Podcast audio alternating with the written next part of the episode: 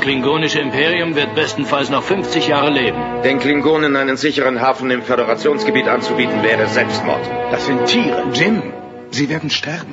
Sie, Captain Kirk, werden unser erster Ölzweig sein. Wieso ich?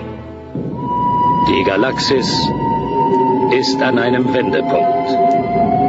Ihr Raumschiff Enterprise. Wir haben den Auftrag, Sie sicher durch das Föderationsgebiet zu eskortieren. Rat mal, wer zum Essen kommt. Ich habe mir immer gewünscht, Ihnen zu begegnen, Captain. Bewunderung von einem Krieger zum anderen. Ich auch. Auf dem Weg zum Frieden. Das unentdeckte Land. Die Zukunft. Am Rande eines Krieges. Wir kommen in Frieden und Sie spotten diesen Frieden. Wir haben nicht gefeuert. Laut unserer Datenbank haben wir. Ich werde euch aus dem Weltall fegen.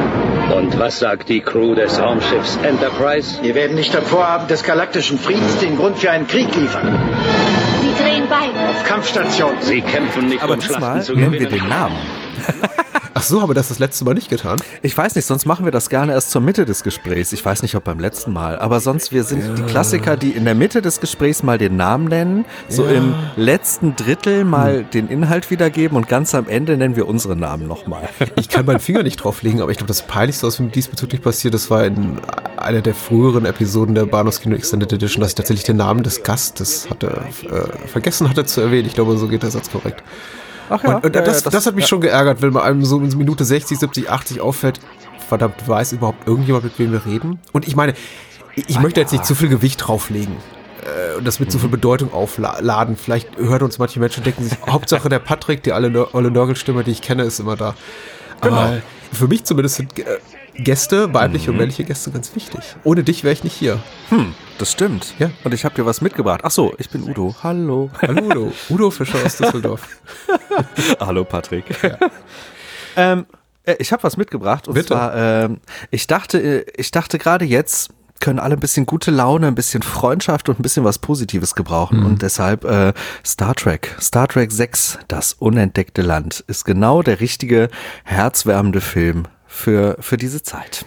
ja, wirklich. Und ich habe mal, ich habe mal in deinem Bahnhofskino, äh, Ja. da kann man ja gucken, die Folgenlisten. Habt ihr im Bahnhofskino erst einen Star Trek Film gemacht? Habe ich das richtig gesehen? Oder ich habe mit dem Dominik Stark über Star Trek 5 gesprochen, ja. Ah, ja, okay. Ich hatte auch noch gesehen Episode 42, Star Trek Into Darkness. Und ich dachte, wenn das der einzige Star Trek-Film ist, über den ihr je gesprochen habt, dann Prost Mahlzeit. Richtig, über den haben wir auch noch Ja. gesprochen. Ja, Ich hab's mir sogar noch mal angehört. Ja, ja. ist nicht gut, die Folge. Ach, pff, sie ist auch nicht schlecht. Ähm, ich, ich fand sie ganz spannend, aber äh, der Film ist halt nicht, äh, also nicht die Creme de la Creme im Star Trek-Universum. ne? Wow, das ist jetzt aber wirklich Blast from the Past, den ich eigentlich am liebsten vergessen würde. Also da, Entschuldigung, da, da lege ich keinen Wert drauf. das. Du, nein, das ist schon, äh, schon, schon vollkommen in Ordnung. Wir haben tatsächlich mal eine Gastepisode gemacht mit dem Dominik und ich möchte, oh Gott, jetzt habe ich gesagt, äh, äh, vielen Hörerinnen und Hörern ist, sind die Gäste völlig egal. Meine Güte, wie, wie konnte ich nur? Nein, natürlich nicht. Ich möchte weiter Gäste begrüßen. Also, wenn das jetzt irgendjemand hört, überhört das nochmal. Also, es ist zu spät, ich habe es gesagt und ich schneide es noch nicht raus. Äh, aber zur Star Trek Into Darkness Episode, ich habe es tatsächlich vergessen, weil äh, Ah. ich, ich, ich mag den Film nicht sonderlich und äh, das Gespräch war, glaube ich, auch nicht eines das äh, unserer besten. Die, die, die nackte Tatsache, Daniel hat kein besonders großes Interesse an Star Trek. Und ich glaube, wenn ich über Star Trek rede, dann rede ich gerne äh, eher weniger über die Filme an sich und mache so eine szenische Analyse oder dergleichen oder be beurteile Schauspieltalente oder die, äh, die, die, die Qualität der visuellen Effekte und so weiter und so fort, sondern ich rede einfach, ich nörde einfach gerne ab. Ja, ja, ja, das macht ja auch am meisten Spaß bei Star Trek. Das muss man ja auch im Kontext Und das mit, betrachten. das mit Daniel eben schwierig, ja. Obwohl das bei dem Gespräch Hm? erstaunlicherweise sogar recht gut ging. Zumindest von außen gehört, weil also äh, ähm, er hat dann doch ja viel, viel mehr Hintergrundwissen, als man das so glaubt, wenn jemand sagt, ich bin gar kein Trekkie und das interessiert mich alles nur so halb. Aber ähm, er wusste dann doch sehr, sehr viel, was durchscheinen lassen hat, dass er die Filme auf jeden Fall alle ziemlich gut kennt. Oder zumindest die meisten ziemlich gut kennt. Er sagt doch immer wieder, er möchte mal gerne drüber sprechen und dann aber eben doch nicht. In letzter, äh, im allerletzten Schritt macht er dann immer noch einen Rückzieher und sagt, äh, komm, Ah, vielleicht irgendwann, vielleicht irgendwann. vielleicht irgendwann, ja. Genau. Aber, jetzt hier. Jetzt bist du ja erstmal da und äh, du bist ja ein, ein, ein, ein Fellow Star Trek Nerd, Ja, das muss man wirklich sagen. Trekkie, ja. Tracker. Star Trek-Fan, seit ich denken kann. Mhm. Obwohl das, das Krasse ist, ich habe ich hab den ganzen Kram gesehen, jede Serie, jede Serie auch mehrfach, jede, jede Folge auch mehrfach.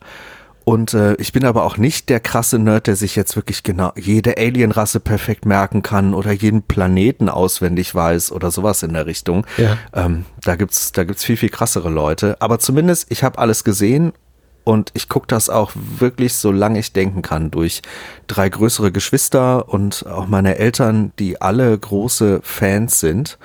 Ähm, das wurde damals einfach geguckt. Also auch, auch ganz klein konnte ich mich schon irgendwie dazusetzen, wenn irgendwie mein Bruder, mein Papa davor saßen und sich alte Kirk-Folgen reingezimmert haben oder später auch die PK-Geschichten. Und ähm, das war einfach im Alltag mit drin. Und irgendwer saß immer davor und man war nie alleine und man konnte auch drüber sprechen. Ähm, das war einfach so ein bisschen Oh, Stück zu Hause. oh. Mhm. Ich habe gerade eine Idee für mein nächstes Buch. nee, da gibt's kompetentere Leute, die darüber schreiben und die können das auch besser. Äh, ich, ich- ich bin tatsächlich auch, ich, ich hatte aber das ähnlich wie du und ich glaube, ich habe da das ähnliche, die ähnliche Haltung zu. Ich bin auch niemand, für den äh, Fan sein bedeutet, jede Alienrasse beim Namen nennen zu können und äh, militärische Grade der des äh, klingonischen Militärs bestimmen zu können. Ich, Ja. ich habe hier und da tatsächlich Wissen, das ist mir zum Beispiel gestern aufgefallen, als ich jetzt Star Trek 6 wieder sah, ähm, über den wir ja sprechen, das hattest du bereits erwähnt. Sehr gut, dann haben wir das äh, erledigt, inklusive deinen Namen. Check.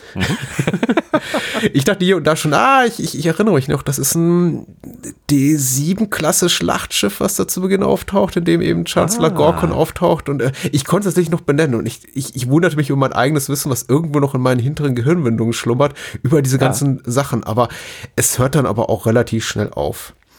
Äh, Wenn es zum Beispiel darum geht, wie, also ich spreche nicht klingonisch, wollte ich zum Beispiel damit sagen. Ich kann nicht Shakespeare im klingonischen Original zitieren. Oh, nee, kann ich auch überhaupt nicht. Aber ich bin mir sicher, viele können das. Und äh, ich weiß nicht, ob wir denen gerecht werden mit dieser heutigen Episode. Ich glaube, das müssen wir gar nicht, weil die, die haben ihre eigene Episode eh schon im Kopf und äh, wir haben halt so unsere. Ja. Wir gucken da halt anders drauf und das hat ja auch, äh, das hat ja auch eine Daseinsberechtigung. Ich glaube, ich persönlich gucke auf Star Trek hoch emotional drauf und das ist ja auch, das ist ja auch was Schönes. Ich gebe diesem Film heute zum Beispiel, gebe ich immer volle Punktzahl, obwohl er die in Augen vieler, vieler Menschen nicht verdient und ich selber auch Schwachstellen sehe, aber ich muss ihm trotzdem die volle Punktzahl geben, weil äh, das kommt aus dem Herzen, das kommt nicht aus dem Kopf. Ja, ja, ja. Ja. Äh, bist du auch mit der alten Serie aufgewachsen oder was war bei dir der Anfang? Der Anfang war TNG, mit Sicherheit. Also so der erste, das, die erste, das erste Herzenstrack, das Track der Herzen. Ja. Ich, ich meine, in meiner Wahrnehmung existierte die alte Serie, weil ich äh, deutlich vor die geboren bin und natürlich auch Wiederholungen der äh, Original Series im Fernsehen sah. Aber für mich Ja. war das tatsächlich nicht besonders reizvoll und sowieso in einem Alter, nämlich als ich sechs, sieben, acht war, als ich noch gar nicht so den unverbauten Zugang zu einem TV-Gerät hatte, um es mal ganz diplomatisch auszudrücken. Und äh, den hatte ich eben erst als äh, Next Generation, beziehungsweise das nächste Jahrhundert, wie es ja hierzulande hieß, ähm, auf der Mattscheibe aufschlug, dann im ZDF und äh, konnte relativ unreguliert auf Fernseh gucken. Und da habe ich mich dann so in Star Trek richtig verliebt. Ich, ich bin auch Ja. erst relativ spät zu Next Gen, äh, zu, zur, zur Originalserie gekommen. Ich glaube, da war ich schon so mit ähm, Deep Space Nine durch oder fast durch. Man wusste, es bewegt sich auf, aufs Ende zu und äh, Voyager sprach mich nicht sonderlich an. Äh, Das war so die Zeit, als ich angefangen habe, mich der Originalserie zuzuwenden und gesagt habe, so, jetzt gucke ich die aber wirklich von Anfang bis Ende durch und nicht nur mal sporadisch eine Folge hier und da. Aber nee, die erste Liebe war tatsächlich, waren, waren Data, Picard, Riker, ne, Troy wollte ich Ja. sagen. Ich fand der Beverly Crusher auch relativ heiß. ähm, die auch alle ganz schön jung waren. Ich meine, nur weil die Frisuren hatten wie alte Frauen, heißt es ja nicht, dass es nicht alles auch junge Schauspielerinnen waren und Schauspieler. Ja, äh, au außer, außer Patrick Stewart, der war damals schon seniorig. Ja, wie immer. Gefühlt war, war das immer.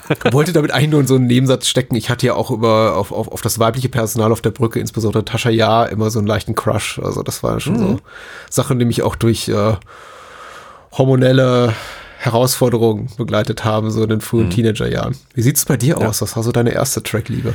Boah, schon, schon die, die Originalserie, weil ich die einfach äh, mit Abstand am frühesten gesehen habe. Aber im Endeffekt waren bei mir die Serien nie in Konkurrenz, sondern bei mir ist das einfach immer mehr geworden. Und also mein Bruder war gerade völliger Fan von TNG und das kam bei mir dann ganz automatisch auch.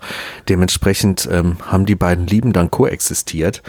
Und ähm, ja, DS9 kam auch relativ schnell dazu. Mochte ich auch immer gerne. Dementsprechend ähm, pff, ging das eigentlich alles sehr, sehr gut. Aber die erste große Liebe äh, war wirklich äh, Toss. Ja.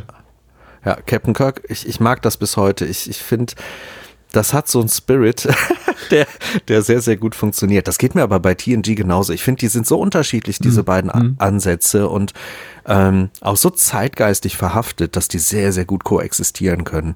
Und heutzutage, wenn ich mal anfange, irgendwie mal eine halbe Staffel zu gucken oder sowas, ich, ich habe da immer wieder Entscheidungsschwierigkeiten und es kommt sehr auf die Tagesform an, zu welcher Serie ich dann greife. Aber meistens sind es wirklich entweder die Originalgeschichten oder die TNG-Geschichten. Und sehr selten kommt dann DS9 dahinter. Ja. Wenn man jetzt mal von so aktuellen Formaten absieht, wo ich natürlich auch reingucke, um mitsprechen zu können und um mitzubekommen, wohin sich das ganze Star Trek-Universum so bewegt. Aber äh, wir hatten das ja in einem anderen Gespräch schon mal angedeutet. Da ist man nicht mit allem ganz zufrieden. Es, es ist ein erwähnenswerter Punkt schon, weil ich glaube, äh, es fiel mir auch gerade nochmal auf, indem ich es einfach auch nochmal laut gesagt habe. Du, Udo und ich, Patrick, wir sind Star Trek-Fans. Trekkies, Tracker, Ja. wie auch immer. Tracker sagte man in der Zeit, aber Trekkie seid zu abschätzig. Ich finde Trekkie total in Ordnung. Ich bin gerne Trekkie. ja. Und habe ich dann, hab, hab mich aber dann äh, schon eine halbe Sekunde später gefragt, sind wir das wirklich? Sollten wir dafür nicht vielleicht Mhm. mehr Interesse oder Begeisterung aufbringen für die aktuellen Serien? Ich weiß nicht, wie es bei dir aktuell aussieht und vielleicht hast du ja schon äh, Lower Decks komplett gesehen und die dritte, dritte Staffel von Discovery verschlungen. und, Hab und, ich. Ja, okay. ich eben nicht, weil ich habe kapituliert, aber ich habe ehrlich gesagt auch meinen Frieden damit geschlossen. Ich bin keiner dieser verärgerten Star Trek-Fans, die sagen, das ist nicht mein Track. Und ähm, Mhm. ich, habe auch keine Lust auf diese ganzen furchtbaren Diskussionen äh, Mhm. in sozialen Netzwerken, die dann auch immer, wo, wo jeder Kritikpunkt auch an den aktuellen Serien damit entkräftigt wird, dass gesagt wird, ja, ja, TNG fand am Anfang auch alle blöd, weil es eben nicht Kirk und Mhm. Spock waren. Und ich denke, okay, auf der Basis möchte ich überhaupt keine Diskussion führen. Also wenn es nur darum geht, dass, dass, dass äh, äh, Nerds, äh, Meckerige von vor 30, 40 Jahren herangezogen werden, um meine, äh, wie ich denke, guten Argumente zu entkräften, lass es einfach. Aber ich, ich, ich lasse die Serie noch einfach sein. Ich habe meinen Frieden damit Ja. geschlossen, dass sie nicht für mich sind und für meine Generation und vielleicht auch eher für die Generation, keine Ahnung wer. Gehört das für dich dazu, immer noch äh, Interesse zu haben an den aktuellen Entwicklungen? Oder sagst du, es ist auch okay, wenn man wie ich sagt, du, weißt du, klappt nicht, ich lass es. Ah, Ich finde das voll okay. Bin ich doch weil, Trekkie. wie gesagt, Star Trek ist so groß, das ist so ein Riesenuniversum, da kann man, da kann man äh, sowieso schon mal nicht alles gut finden. Das würde mich sehr wundern, dann wäre auch irgendwas komisch. Und ähm, ich finde auch nicht, dass man da allem hinterherrennen muss, weil ich meine zum Beispiel Discovery, du hattest ja das Grundinteresse, aber ich finde nicht, dass man dann, wenn man merkt, das ist nicht äh, so, Ich habe auch die dritte Staffel angefangen. ja, und die ist nicht gut. Ja, und die genau wie begann- die anderen beiden auch. Die begann mit einer Actionsequenz und die Figur, die das Raumschiff steuerte, deren Name leider entfallen ist, sagte, damn, shit. Und ich dachte, okay, nein, das ist nicht, äh, not my track. Ja, äh, ich, ich, ich verstehe das voll und ganz. Also ich, ich selbst habe da einfach so eine Neugier, dass ich, dass ich das gucke, aber also jetzt zum Beispiel im Fall von, von, von Discovery muss ich mich zum Ende der Staffeln immer auch durchquälen. Und ich habe am Anfang der Staffel immer so eine vage Hoffnung, die fährt ziemlich vor die Wand und dann ist der Rest Quälerei, das ist halt auch eigentlich nicht. Ist das dieses sogenannte Hate-Watching? Nee, ach, Hass ist es auch nicht. Äh, ach, Es könnte es sein, aber dafür ist dann, ist dann die Schreibe von diesen Menschen einfach zu egal am Ende. Das ist nicht hassenswert. Schade, oder? Eigentlich sollte es das sein. Wenigstens das. aber zum Beispiel Lower Decks äh, war ich sehr froh, dass ich die Motivation noch aufgebracht habe, das zu gucken, weil Lower Decks hat mir interessanterweise sehr, sehr gut gefallen. Cool. Ähm, eben weil ich das sehen konnte als, das ist eine völlig andere Herangehensweise an Star Trek. Ja. Aber für mich funktioniert diese Serie in dem, was sie da tut, in dieser Kürze und auch mit dieser äh, etwas althergebrachten Erzählweise und mit dem Humor interessanterweise sehr gut, weil da dieser Fokus auf den Figuren, ähm, das, fun das funktioniert für mich. Ähm, und ich finde auch, das ist so ein, so ein Track-Ding, ähm, wo ich froh bin, dass das mal wieder aufgegriffen wird, weil ich dann direkt weiß, um wen geht's da und, Mhm, und in die Figuren auch wirklich reinkomme. Und das schafft Lower Decks eigentlich ganz schön. Ja, und das ist auch nicht so ein schlimmer Humor, wie ich äh, im Vorfeld anhand der Trailer erwartet hatte. Ich bin da vom Allerschlimmsten ausgegangen. Also Family Und- Guy und runter, so. Ja, ne? ja, ja, richtig. Ähm, aber das habe ich nicht bekommen, sondern irgendwie eigentlich äh, sehr nette, kurze, abgeschlossene Geschichten ähm, mit dem ein oder anderen humoresken Einschlag, aber eigentlich wirklich auch viel klassisches Star Trek-Material. Also auch klassisch im Sinne von richtig klassisch. Okay. Sehr oldschoolig. Ja, also abgeschlossene kleine Handlungen, ähm, wo man am Ende der Folge auch sagt, boah ja, das war jetzt schön so, ähm, jetzt kann ich auch was anderes machen, aber das wirkt noch mal kurz eine Weile nach. Ja, Okay, vielleicht, das fand ich gut. vielleicht gucke ich mal rein. Ich, ich sehe ja durchaus auch Ja. positive Punkte. Ich meine, das grundsätzlich, äh, was so einfach sich konzeptionell ausprobieren, wie es jetzt Lower Decks tut, indem man sagt, ja gut, wir machen seit den 70ern zum ersten Mal wieder eine animierte Serie, wir machen zum ersten Ja. Mal eine mit äh, Fokus auf Comedy. Finde ich ja komplett legitim. Mich Ja. stören ehrlich gesagt nur die Namen der Macher dahinter, weil ich denke, ja, okay, wenn man Ja. nicht bereit ist, seitens von CBS da auch mal ordentlich durchzuwürfeln und zu sagen, wir holen da mal wirklich interessante Showrunner an, äh, rein, sondern nehmen einfach die, die bereits woanders vielleicht Rick and Morty gemacht haben und versuchen jetzt einfach mal das Star Trek Rick and Morty zu machen, dann ist einfach mein Interesse in dem Moment schon sofort erlosch, äh, erloschen. Und genau die Sache mit, mit, mit wa- warum heuert man Akiva Goldsman und äh, Alex Kurtzman und solche Leute an, weil die eben äh, Oscar-prämierte, Franchise-erprobte Autoren sind und nicht, weil die irgendwas geleistet haben, von dem die Fans sagen, oh ja, toll, ich liebe das. Also, oh, ja, Transformers, ich, es, es, gibt, es gibt kein besseres Franchise qualitativ. Nee, also da gibt es so viel. Egal. Äh, Man, man- könnte einfach wagemutigere Entscheidungen treffen. Ich finde sie konzeptionell alle immer schon relativ spannend, bis auf Picard, weil Picard ist einfach nur anbiedernd ans Fandom. Wir machen das, auf das ihr alle gewartet habt, weil Discovery gefällt euch offenbar nicht gut genug. Äh, aber die Leute, die es umsetzen, äh, an denen scheitert es immer. Ist, ist, ist mein Eindruck. Und ich wünsche einfach, da würde ich mal ein paar interessantere Namen sehen, auch auf Seite der Drehbuchautoren und Showrunner, so dass es mich wieder reizen würde. Aber solange eben äh, Kurtzman und Co. dahinter stehen, denke ich mir, okay, ich mache einen weiten Bogen drum. Und bisher fühle ich mich immer bestätigt, bis auf die Tatsache, dass ich das wirklich ansehe. Und ich habe ja in Discovery Staffel 3 zum Beispiel auch reingesehen. Die ersten drei, drei Folgen, glaube ich, genossen, Das mehr waren oder ja noch weniger. die guten. Und mich, äh, es war auch nicht ohne, also da waren auch durchaus einige inszenatorische, also rein, äh, wa- wa- was den Inszenierungsstil äh, betraf, die audiovisuelle Ebene, äh, spannende Momente drin. Zum Beispiel, ich glaube, die zweite Folge, in der dann äh, hier Die Sonika Namen. Martin Green, Ja, äh, äh, Mike, Michael Burnham. Michael Burnham, ihr, ihr Bewusstsein verliert und ich war, das war ganz nett mit diesem Kamera-Rig, was sie offenbar an ihr angebracht hatten und also einfach das, ich, ich fand das einfach so ganz inszenatorisch ganz hübsch umgesetzt. Ja. Abseits davon, also inhaltlich war da nicht viel zu holen. Was ich allerdings cool finde und immer noch beneidenswert, das erfüllt mich auch richtig mit, ähm, ja, ein bisschen Wehmut, ist zu sehen, was sie da an Geld verbrennen für Effekte und Schauwerte einfach, weil ich gucke mir sowas wie Star Trek 6 an, jetzt äh, zur Vorbereitung und habe unglaublich viel Spaß daran, sehe aber an jeder Ecke, wie die wirklich jedes bisschen Budget zusammenkratzen mussten, um da adäquate Sets zusammenzuzimmern. Und denke mir, das habe ich doch schon mal gesehen, das sind doch Picards Quartiere, jetzt ist plötzlich Spocks Ja, ja. Quartier.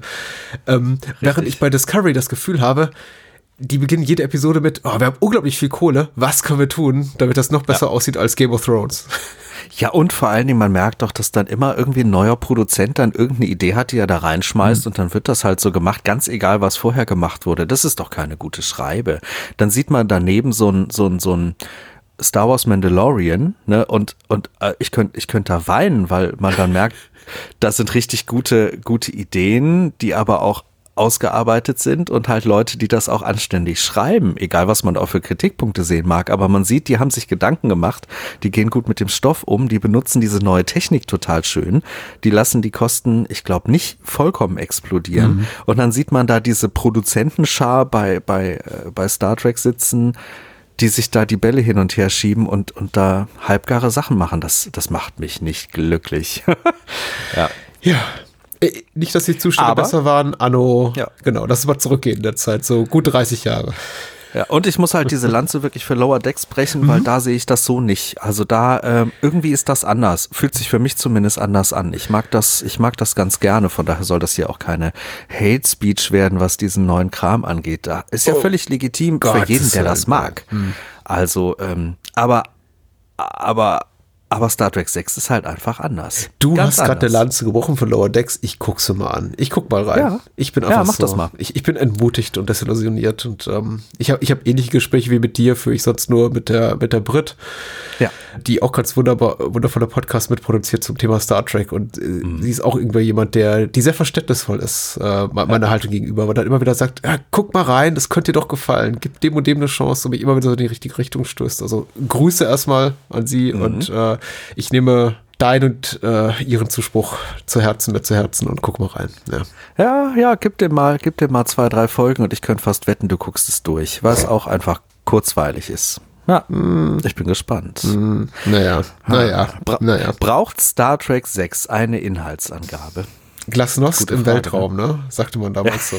Und ich glaube, damit gibt sich bis heute jeder so zufrieden, weitgehend. Das ist auch, also ich habe das Gefühl, jede Fernsehzeitschrift würde ich noch welche lesen, aber bis zum heutigen Mhm. Tag äh, beschreibt den Film so, als hätten der jeweilige Autor oder Autorin, Redakteurin, Redakteur, der dafür zuständig ist, gerade eine unglaublich tolle neue Idee gehabt oder etwas darin gesehen, was bisher niemand erkannt hat. Mhm. So, Star Trek begeht neue Wege, äh, die Mauer fällt, auch im Trek-Universum. Und ich denke mir, ja, Mhm. Ja, das ist jetzt auch nicht sonderlich subtil. Das haben wir auch vor 30 Jahren alle schon gemerkt. Ja, und ein neuer Weg ist das ja nicht. Star Trek, also zumindest so die älteren Geschichten, die Filme haben ja immer mal wieder versucht, sich an, an äh, aktuellen Geschehnissen aufzuhängen und, und daraus was Neues zu machen und das in diesen Kosmos irgendwie hineinzudenken und zu befördern. Ähm, dementsprechend, also ich glaube nicht, dass man da eine Inhaltsangabe braucht, weil der Film ist jetzt dieses Jahr wirklich 30 Jahre alt. Er ist 30 Jahre alt. Ich, ich habe ja noch die alte 30 Jahre VS stehen. Äh, da steht drauf, warte mal, nee, ich lese das vor, das muss sein. Ja, mach mal. Captain Gerne. Kirk und seine Crew stehen für ihre wichtigsten Aufgabe. Sie müssen Gorkon, den Kanzler des Klingonischen Reiches, zu einer Friedenskonferenz begleiten.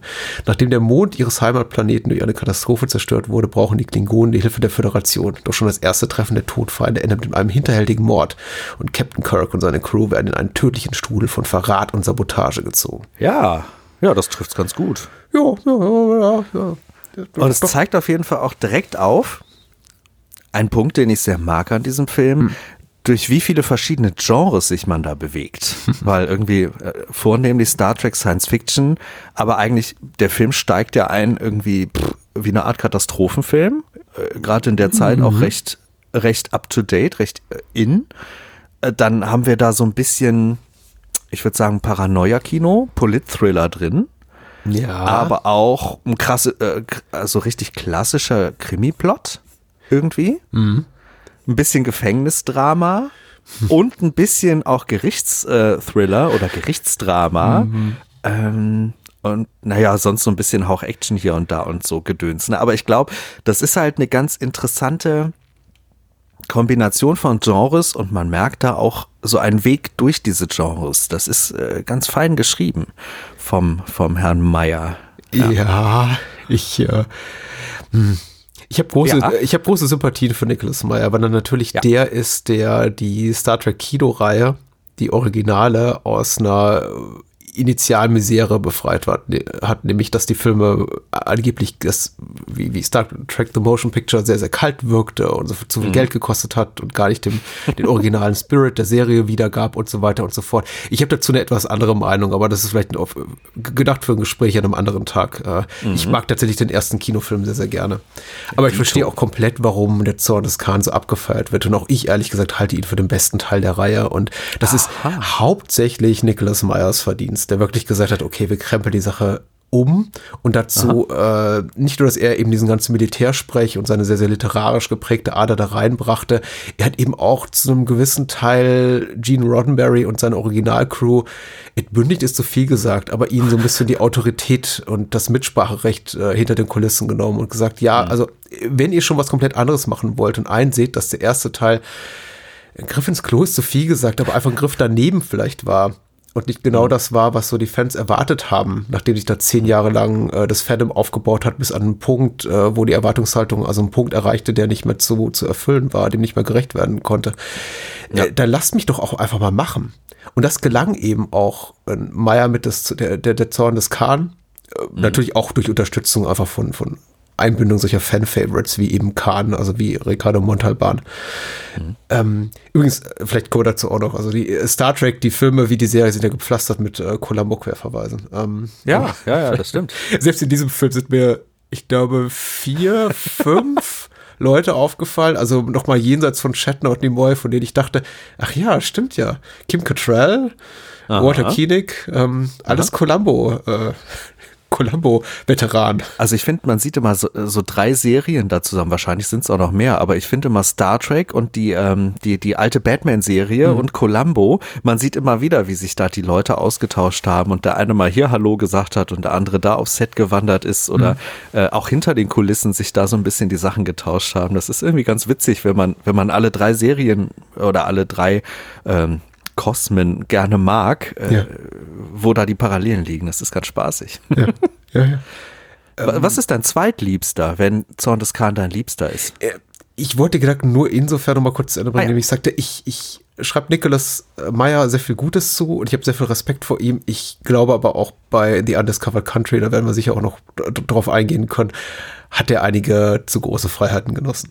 Mhm. da wäre mir doch ein mhm. bisschen ein konventionellerer Trackfilm äh, lieber gewesen. Aber mein zweitliebster, ja. Hm, ich, ich muss tatsächlich sagen, die Next Generation Filme fallen für mich ein bisschen hinten runter. Äh, ich, ich, ich, ich mag auch den achten ganz gerne. Ich glaube allerdings, dass keine Ansatzweise auch nur daran kommt, was die Original-Crew fabriziert hat, auch im Kino. Ich mhm. würde mal sagen, zwei, vier, mhm. drei oder zwei, 4-1-3, sowas.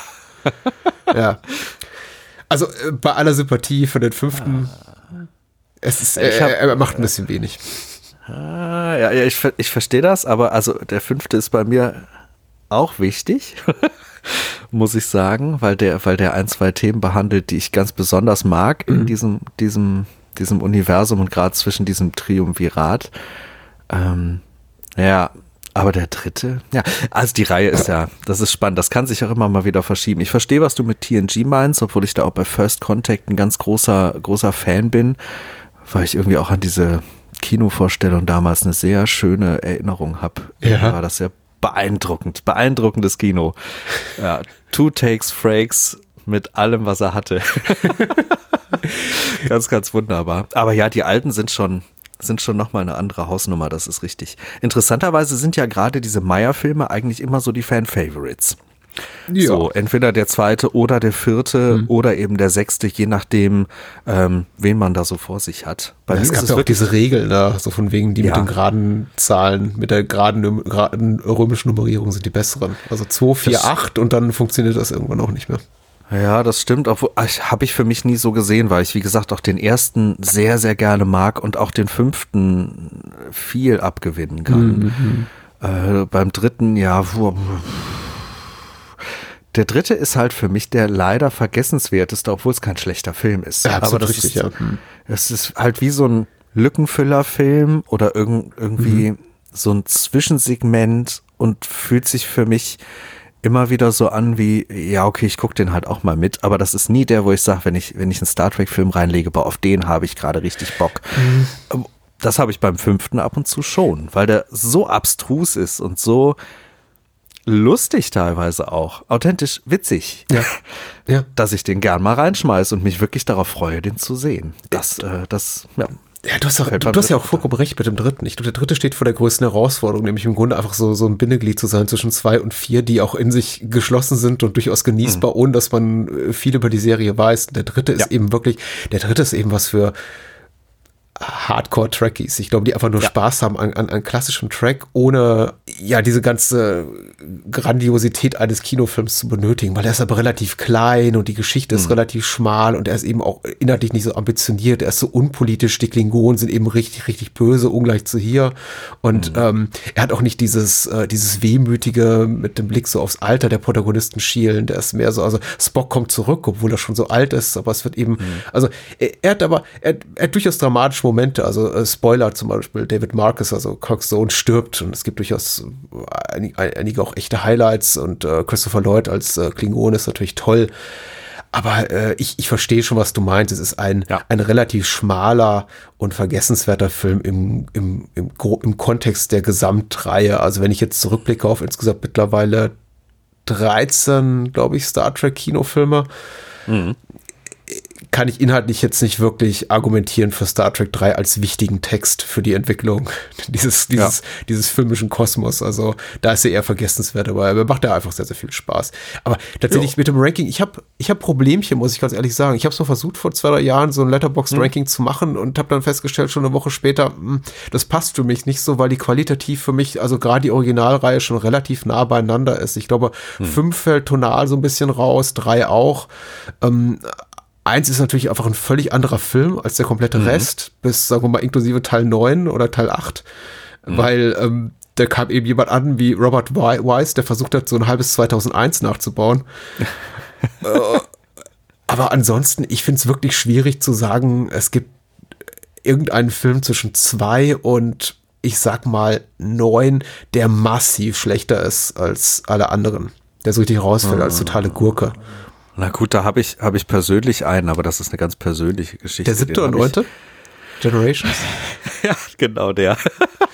Aber das ist auch so ein Klassiker. Ich habe den halt wirklich, als er rauskam, ich fand den wirklich ach, ein Schlag in die Magengrube. Ich fand den wirklich einfach mies, weil er für mich mit der Figur Kirk und jetzt nicht, weil der drauf geht, das ist nicht der Punkt, aber der geht für mich einfach mit dieser mit dieser alten Figur, die ich sehr sehr liebe und auch zu der Zeit, als das rauskam, sehr geliebt habe, nicht gut um, fand ich. Einfach nicht die Wertschätzung, die ich mir gewünscht hatte.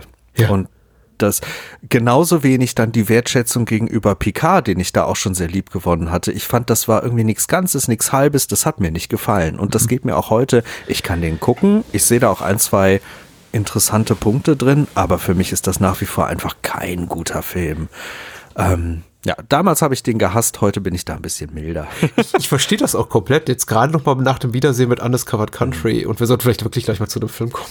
Ja, ja, das machen wir. Den hatte ich jetzt auch diverse Jahre nicht gesehen und äh, hatte wirklich vergessen, was für ein doch sehr eindeutiger Abgesang, beziehungsweise nochmal letztes Hohlied, das war auf die originale Crew. Und dann zu sagen, nur, ich glaube, vier Jahre später, oder ich glaube, es waren sogar nur drei Jahre später, 94, Genau. äh, Anfang 95 kam dann Deutschland ins Kino, zu sagen, okay, jetzt holen wir sie doch nochmal raus. Und wir nehmen eben einfach nur die, die, die wir kriegen konnten und nicht die, die zwangsläufig vielleicht wir gar nicht hätten haben wollen, ist, ist schwach. Also dieser Film hier, um, um gleich bei dem Ende hier vorwegzugreifen, was inhaltlich nicht besonders wichtig ist, endet mit den Signaturen der äh, kompletten Originalbesetzung. Das ist eben auch nochmal so ein Ja. richtiger emotionaler Höhepunkt, wenn dann am Ende da steht Leonard Nimoy und Ja. äh, DeForest Kelly und, und Williams Shatner und die Signaturen der ganzen Originalbesetzung und und Ja.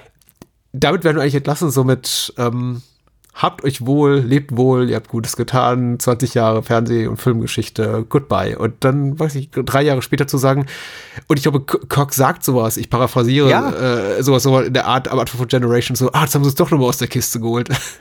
Das, äh, Ja, und er verabschiedet sich ja auch am Ende vom sechsten. Er gibt ja, er gibt ja diese Rede von sich, dass es an eine neue Generation weitergegeben wird, das Schiff weiterleben wird, dass sie jetzt ne, einfach wirklich raus sind. Und das ist so ein guter Schlusspunkt. So ja, TNG hatte, glaube ich, gerade die vierte Staffel beendet und die lief sehr erfolgreich. Eine der Ja. erf- erfolgreichsten Serien der damaligen Zeit. Ja. Warum dann nicht der Mut, wirklich auch diesen Cut zu machen? Das habe ich nicht verstanden bei, bei Generations. Also, äh, so gern mein Fanherz auch Kirk noch mal sehen wollte, nicht so, nicht in diesem Format. Wie gesagt, äh, fehlender Wagemut ist ein Problem, was sich bis heute durchzieht durch die Reihen von CBS bzw. Paramount, die halt, äh, Ja. für die ähm, Produktion der Kinofilme verantwortlich waren. CBS produzierte eben die Fernsehserie, aber ich glaube, da herrscht einfach ein bisschen wenig Wagemut. Und man muss sagen, was Star Trek 6 wirklich nutzte, qualitativ, so trist es ist, war, dass eben auch äh, Gene Roddenberry aus gesundheitlichen Gründen nicht mehr so wirklich aktiv eingebunden war in die Produktion. Denn alles, was man über Star Trek liest, äh, hinter der Kulissenseite, ist eigentlich dass Roddenberry letzter Konsequenz immer sagte, nee, das könnt ihr nicht machen. Nee. Ja. Und äh, ich, ich finde es so lustig, äh, also nicht, nicht lustig, weil am Ende des Tages stirbt jemand und Roddenberry ist eben kur kurze Zeit vor der Veröffentlichung von Undiscovered Country dann auch, hat er das Zeit zeitliche gesegnet.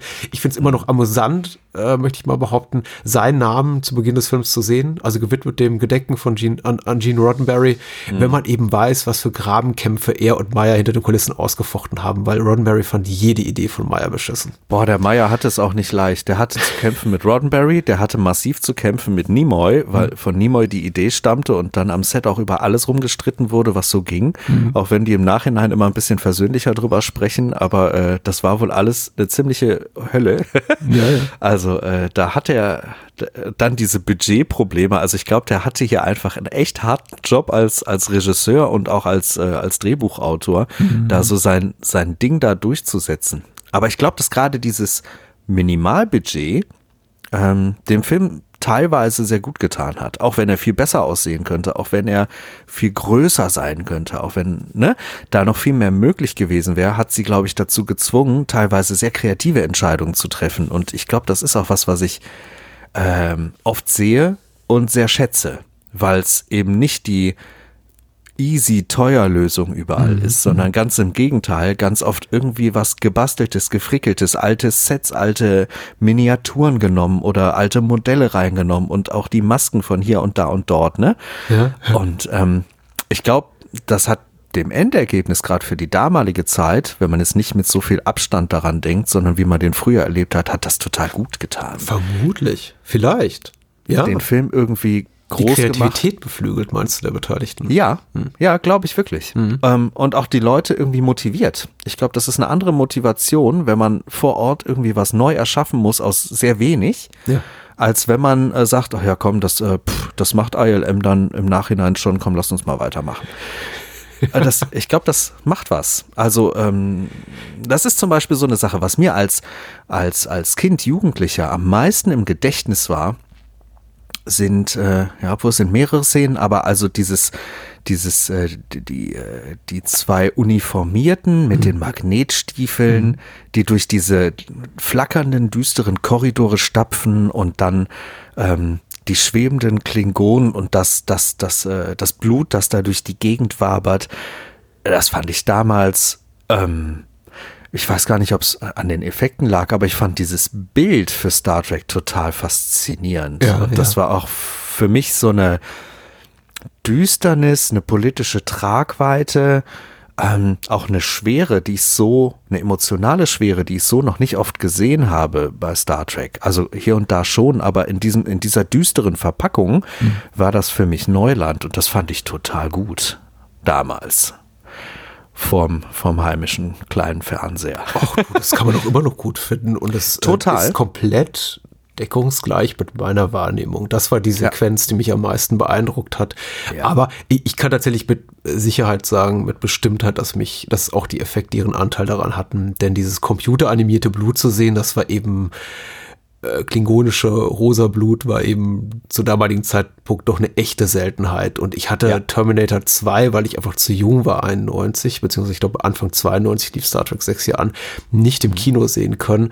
Ich wusste aber um die Effekte darin, weil sie eben ja. vielleicht mal irgendwie in einem Einspieler bei Wetten Das oder einem Kinotrailer gezeigt wurden. Und ähm, das ja, hat mich eben absolut begeistert. Und sowas in der Art nochmal zu sehen, und Star Trek 6 bedient sich ja auch dieser damals sehr, sehr neuen Morphing-Technik, mhm. äh, das war, das war schon sehr beeindruckend. Also da saß ich einfach davor und war ähnlich wie, weiß nicht, zwei Jahre später bei Jurassic Park einfach verzaubert. Das fiel einfach so eine Zeit, in der plötzlich Computer Sachen machen konnten, also Effekte äh, darstellen konnten, die die klassischen optischen Effekte, Trickeffekte ablösten, die mich komplett begeistert haben. Das ließ dann auch ganz ja. schnell nach und plötzlich sahen 95, 96, 97 dann schon alle Filme komplett digital hässlich aus, mhm. weil da gar nichts mehr praktisch gemacht wurde. Aber das hier war wirklich so ein guter Mix und das hat mich wirklich, wirklich beeindruckt. Heute heute sehe ich die Schwachstellen, denke immer, ja gut, man sieht schon, dass sie nicht eben schwerelos sind, sondern offenbar an Drähten aufgehängt und äh, man hat da eben nicht die, nicht, nicht äh, mittels optischer Tricks äh, Requisiten äh, durchs Bild schweben lassen, sondern die ganz offensichtlich auf eine Glasscheibe geklebt, die zwei Kabelträger dann ins Bild gehalten haben und ein bisschen nach oben und unten bewegen, damit es eben so aussieht, als ob da die Waffe rumschwebt. Aber hey, auch, auch heute, die, die Erinnerung vor allem daran, wie ich diese Szene damals wahrgenommen habe, trägt auch heute noch für mich diese, diese Moment und ich sitze da vorne und bin ganz verzaubert immer noch. Und ich denke mal, für weniger kritische Zuschauerinnen und Zuschauer, vielleicht auch gerade Jugendliche oder Kinder, ist das immer noch ganz, ganz toll. Unfassung, un unfassbar, was sie da sehen. Das glaube ich auch. Und dieser Film hat halt viele von diesen ikonischen Szenen, die mir damals im Gedächtnis geblieben sind und wo ich auch heute noch davor sitze und sage, oh wow, ich sehe hier gerade eine wirklich ikonische Szene, die man so einfach ganz, ganz schwer vergessen könnte, die mhm. einfach kleben bleibt. Und genauso, äh, was auch den Bösewicht angeht, der für viele dieser Szenen auch irgendwo mit Rechnung trägt. Hier mhm. General Chang. Mhm. Ähm, Christopher Plummer, der macht da einfach einen unglaublich eindrucksvollen Job, obwohl er gar nicht eine sehr tiefe Figur hat. Ganz ja. im Gegenteil, der hat eigentlich eine sehr simpel geschriebene Figur, die halt gewichtige Dinge sagen darf, aber der hat eine Aura, die der da mitbringt. Bei dieser Dinner-Szene, das ist eine von diesen, die, die, habe ich nie vergessen und wird immer drin bleiben, einfach weil diese Stimmung zwischen den Personen, da, da, da kribbelt's mir am ganzen Körper, wenn, wenn ich diese Spannungen fühle, die teilweise ausgedrückt drückt werden durch, gemeine Worte, fiese Blicke, finstere Blicke oder auch mal ein Schlucken oder das sind ganz, ganz viele kleine Details, wo man gemerkt hat, die hatten da, die haben richtig gearbeitet, um diese Stimmung hinzubekommen mhm. und ah, das äh, finde ich toll, finde ich richtig toll, wie man halt auch da wieder mit wenig Mitteln sowas Eindrucksvolles schaffen kann. Denn im Gegensatz zu so einem Kahn oder, oder ja. auch dem ein oder anderen wirklich großen Superschurken im Star Trek-Universum ist halt Cheng wirklich, wirklich dünn. Ähnlich dünn wie der im dritten Teil, interessanterweise, aber er bleibt viel, viel, viel mehr im Gedächtnis. Ja, ein cooles Character Design. Ich glaube auch Christopher Plum hat da ein bisschen mitgeredet, wenn mich meine ja. Erinnerung nicht komplett täuscht und gesagt hat, nee, ja. Höcker flacher, Augenklappe dafür größer und ich glaube, das ist ja dieser sogar quasi und der Hinterkopf. Ja, ja. ja, also das ist schon genau. großartig mit dem Pferdeschwanz. Also das ist schon, also sein, sein Character Design ist wirklich toll äh, ja. muss ich sagen. Und das sind eben auch so die Momente, ich glaube, in denen Nicholas Meyer wirklich brilliert. Er hat da wirklich so vier, fünf Standout-Ideen und die rückt er in den Vordergrund. Dazu gehört eben eine Figur wie Chen, dazu gehört eben diese ganze Sequenz mit dieser Schwerelosigkeit. Ähm, das sind schon, das sind schon coole Momente. Und das sind auch die, die einem im Gedächtnis bleiben. Ich möchte sagen, so als, als Film, als filmischer Text im, im, im Ganzen, der wirklich so die, die, die Mythologie innerhalb des Star Trek-Kosmos weiterbringt, funktioniert für mich Star Trek 6 heute nur noch bedingt. Für mich, ich, ich mhm. sehe da auch viele, viele Schwachstellen, gerade so mit Blick auf die Crew jenseits von, von Pille, Kirk und Spock, die wieder sehr, sehr wenig zu tun kriegen, was ich interessant finde. Aber so als Ideenfilm, vor dem ich immer wieder sage, oh, guck mal, das ist cool. Ach, das ist ja, ach, das ist, ist ja schön gelöst. Und ich meine, einiges finde ich auch initial albern, wie, die, wie das ganze Konzept hier, äh, den, äh, also Chen, diese Begeisterung für äh, Shakespeare im klingonischen Original äh, haben zu lassen, den er immer wieder zitiert. Ja. Aber ich, ich gewöhne mich ganz schnell dran und finde sogar Gefallen daran, so weit sogar, dass ich, wenn er dann am Ende da in seinem Stuhl rotiert, auf seiner Kommando, in seiner Kommandozentrale auf der Brücke, da das Bird of Prey und, ja. und da äh, äh, ist, äh, Shakespeare zitiert und so nicht, nicht nur nicht mal mehr die Mühe gemacht, das im klingonischen Original zu tun, sondern einfach auf Englisch oder auf deutsche ja. Synchronisation, denke ich mir, ach scheiß drauf, es ist einfach so unterhaltsam und so gut. Die Idee ist so, so absurd. Ähm, I'm into ja, it. Ich bin völlig dabei. Ja, das, das funktioniert ganz hervorragend und das macht einfach richtig Spaß. Ähm, und ich habe in diesem Film auch das erste Mal, zumindest in dem Filmkosmos, das Gefühl gehabt, die Klingonen sind richtig divers. Also richtig unterschiedliche und charaktervolle Klingonen zu sehen. Aber sie sind alle weiß, ne, was schon auffällig ist. Ja, obwohl Worf ist ja auch dabei. Worf ist auch dabei, stimmt. Aber so, sagen ja. wir mal, so die, die, die Kernklingonen. Also. Ja, und es ist ja auch nicht der Worf, es ist ja, es ist ja eine verwandtschaftliche Beziehung oder wie sie sich das irgendwie zurechtgefrickelt haben. Aber naja. Ein erweitertes Cameo von Michael Dorn, den ich natürlich ja. gerne sehe, aber es fällt eben auf, dass David Warner, Christopher ja. Plummer und Co. alle genau. sehr, sehr weiß sind. Ja, da hast du recht, divers ist vielleicht auch wirklich das falsche Wort. Ich meinte jetzt so eher im, im, im Klingonen-Ding selber, ja. dass man mal nicht nur irgendwelche namenlosen oder fast namenlosen irgendwie Klingonen sieht, sondern wirklich sehr, sehr unterschiedlich designte und äh, die, die auch andere Ecken und Kanten haben und, äh, und das auch wirklich so zumindest so immer in der ersten Reihe der Klingonen, die man da so sieht, ähm, auch wirklich äh, gut durchdacht und durchmischt Nee, ja, ja, doch, doch, doch. Ich, ich gebe dir absolut recht. Ich wollte jetzt auch mhm. gar nicht widersprechen. Also man ist so, so ein bisschen weggerückt von dem klassischen, die haben alle Höcker auf dem Kopf, aber sehen eben sonst ja. äh, alle gleich aus. Und im Grunde ist es fast ja. egal, welcher Schauspieler, Schauspielerin darunter steckt, weil ja, die sind völlig austauschbar. Hier hat man sich wirklich um, um eine etwas äh, variantenreichere Darstellung der Klingonen bemüht. Ja, Kleine Höcker, genau. große Höcker, unterschiedliche Frisuren. Ich finde auch ja. das Make-up hier von äh, Rosanna De Soto, die Aset Burr spielt, auch, auch ganz mhm. spannend. Ähm, Stimmt. Und das ja auch ein eher seltener Anblick ist, äh, weibliche Klingonen. Und wenn wir bisher welche gesehen haben, das war, dann war das eben eigentlich im Grunde nur ultrakriegerische äh, Kampfamazonen. Und hier sehen wir eben ja. mal eine bewusst eine, eine, etwas abweichende Darstellung einer, einer klingonischen Frau und fand Stimmt. das eben auch ganz spannend. Ja, richtig. Auch irgendwie nochmal anders als bei TNG, weil da waren ja auch gerade die weiblichen Klingoninnen immer so ein bisschen die Haut drauf Mädels und auch sehr breitschultrig und äh, ja, klar. riesen Ausschnitt und naja, so halt. also sehr äh, Das hat Roddenberry einfach gefallen. Also ich glaube, ja. ähm, Ne? Wenn es auf ja, Roddenberry ja, gegangen wäre, dann hätte es wahrscheinlich äh, sowas gegeben wie Star Trek 6 Abenteuer auf Risa oder sowas. äh, insofern. Und Riker mit aufgeknöpftem Hemd mittendrin, ja. ja, natürlich. Mit so ein paar, genau, Cameos der neuen Crew, auch wenn es ähm, komplett anachronistisch ist. Warum nicht? Naja. Welche Fassung hast du eigentlich geguckt, muss ich mal so by the way fragen? Ich habe sie auf Deutsch gesehen. Deutsche Fassung. Und Deutsche hast du diese ominöse Langfassung gesehen oder so die Standard-Kinofassung? Ich habe die Standard-Kinofassung gesehen, weil ich glaube, das ist die einzige, die in HD verfügbar ja. ist. Äh, genauso, selbiges gilt, glaube ich, auch für, zumindest für den ersten Kinofilm, von dem es ja auch eine Special Edition gab oder einen Director's mhm. Cut, der, glaube ich, es auch nie geschafft hat auf HD-Medien. Die einzige HD-Fassung eines Director's Cuts ist ab der von Zorn des Khan. Den habe ich auch hier stehen. Mhm. Aber ich glaube, man kriegt auf, auf Blu-ray aktuell nur die die Kinofassung. Und ich habe ihn auf Deutsch gesehen, ich kenne ihn auf Englisch, aber ich dachte, gut, hier habt ihr der Nostalgie geschuldet. Ah, ich ja. gucke mal auf Deutsch. Was ist denn anders in der Langfassung? Ja, ich habe die, äh, das ist der Witz, ich habe die selber nie gesehen. Also ich okay. habe mir das jetzt angelesen, weil ich wusste, irgendwo hat's gebimmelt, die gibt es. Und ich kam jetzt drauf durch die Cameo-Geschichte, weil da ja der Darsteller von Odo, Gott, mir fällt der Name gerade René Aubergenois. Äh, Danke. Ist übrigens sehr, sehr morbide Episode, weil sowohl er als letztes Jahr, glaube ich, gestorben, Christopher Plummer ist äh, vor, ja, vor einiger stimmt. Zeit gestorben. Alle, alle ja, tot. Stimmt. Der hat auf jeden Fall in dieser Langfassung am Ende ähm, spielt der, äh, wir spoilern das hier kaputt, Leute, ne? Nur, dass ihr gewarnt ja, ja. seid. Ähm, der ist am Ende dieser Attentäter. Der ist dann kein Klingone, sondern irgendwie scheint Colonel sich West, zu ja, ja. genau. Das sagen sie auch nochmal. Es ist Colonel West. Ja. Und da liegt Odo.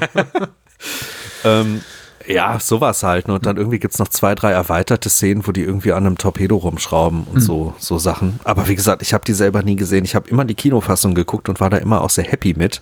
Mhm. Ähm, mir hat da nichts gefehlt, so gesehen. Aber das ist halt noch ein Cameo. Ja, ich, ich, ich kenne die extra Szenen auch aus äh, ja. äh, von, von meiner alten DVD, wo eben auch diese Alternativfassung drauf ist. Ähm, mhm. sie, sie, geben einem nicht viel. Ich meine, bei, bei Zorn des Khan, im anderen Niklas Meyer Trackfilm, sind ja auch die, die Extraszenen jetzt nur marginal bereichernd, obwohl wir da eben äh, Scottys Sohn kennenlernen, was natürlich äh, ah, durchaus ja. nochmal so ein bisschen emotionales Gewicht in die Handlung, in die, in die, in die Ereignisse reinbringt.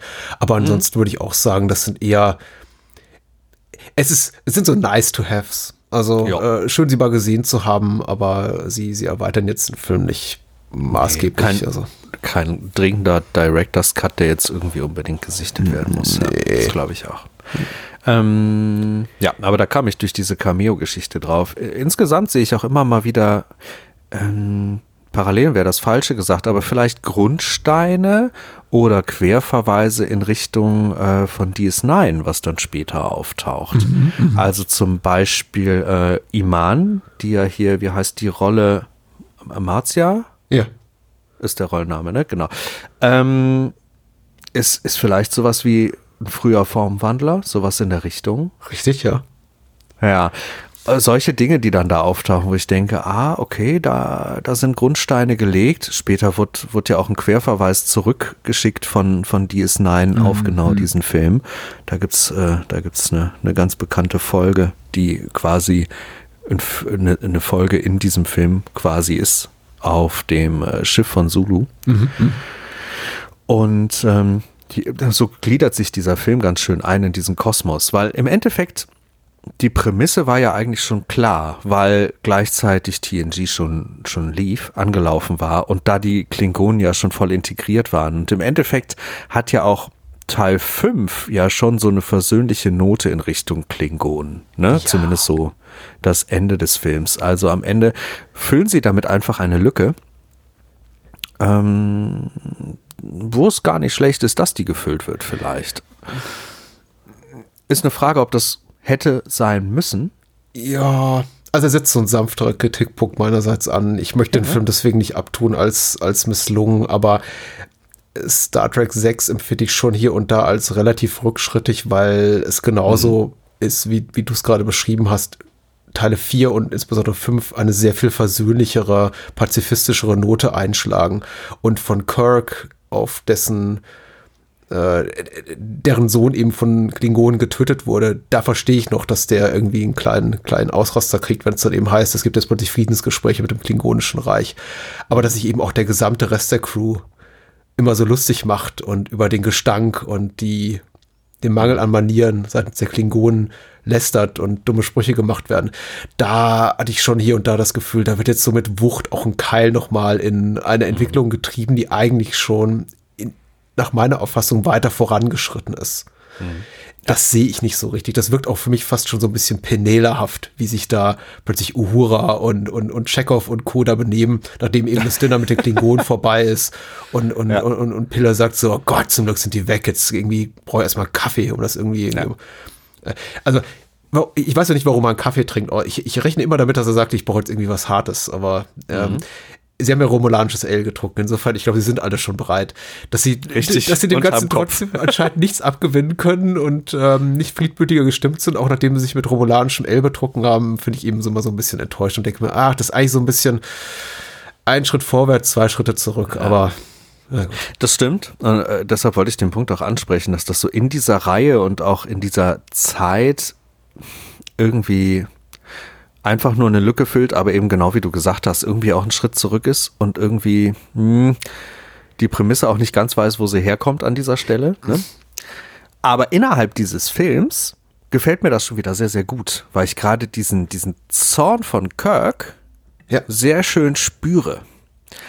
Und ich auch klasse finde, wie er den erst mit sich selber quasi diskutiert oder so mit seinem engsten Umfeld mhm. und ihn das später bei dieser Gerichtsverhandlung wieder ereilt. Ein ganz, ganz starker Moment, dass das so wie ein Bumerang zurückschwingt und er selbst da auch nochmal vor seine eigene, vor seine eigenen Worte gestellt wird, vor seine eigene Denke gestellt wird und im Endeffekt im Kopf dann schon vier, fünf Schritte weiter ist und ähm, und sich damit dann auseinandersetzen muss in diesem Plenum. Das, äh, also es sorgt innerhalb dieses Films, wenn man den so als einzelne Kapsel sieht, ja, ja. für sehr, sehr spannende Momente.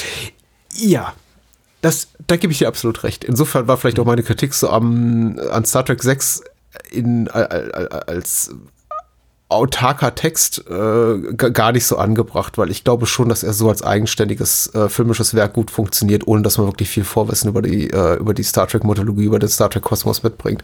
Mhm. Im Wissen aber eben um die anderen Teile sich hier unter Schwachstellen. Und die eine habe ich ja. ja bereits genannt und die andere ist eben äh, für mich, was mich eben auch, und das ist jetzt nichts, was ich mir jetzt aus den Fingern sauge und Leute mir äh, sagen, ja, hinter ist man immer schlauer und jetzt sagst du das irgendwie, nachdem du 30 Jahre darüber Gedanken machen konntest. Ich weiß, wir haben das damals schon im Track-Fandom an, an äh, auf dem Pausenhof äh, diskutiert warum sind eben Figuren, die einstmalig positiv gezeichnet wurde, wie eben wurden wie, wie Admiral Cartwright, also Brock Peters, den wir auch schon im Teil 4 sehen, oder ja. Lieutenant Valeris, die eigentlich, das wissen wir alle, so eine Art Savik-Ersatz ist, also die Rolle, ja. die Kirsty Alley, beziehungsweise dann später Robin Curtis spielten in den Teilen, Teilen 3 und 4. Wieso ist die eben plötzlich böse? Das ist so, mm, mm, das ist, also ich glaube eher so dem, dem Wunsch geschuldet, jetzt da was ganz Neues, Spannendes reinzubringen, als vielmehr einer organischen Entwicklung. Und das ist natürlich eh nicht so vergleichbar mit dem, was der erste Mission Impossible Kinofilm macht mit Tom Cruise, mit mhm. der Rolle hier von Jim Phelps, in dem sie sagen, ja, ist jetzt aber der Bösewicht. Das mhm. ist, ich glaube, das funktioniert sehr gut für Menschen, die, die keine Liebe haben oder keine Kenntnis des Originalstoffs. Mhm. Wenn man aber die Reihe begleitet hat bis dahin und eben die Teile 1 bis 5 schon kennt und dann da reingeht und sieht, ach okay, jetzt ist eben Kirk doch ein komplett unreflektierter Choleriker und äh, der Rest der Crew macht Penela-Sprüche über die Klingonen, wie doof die sind und wie die stinken. Und äh, äh, die, die, die quasi Savik Valere ist jetzt die, die, die Böse und Brock Peters eben mhm. auch. Und unabhängig davon, ich mag eben Brock Peters auch als, als Peckinpah-Darsteller und so.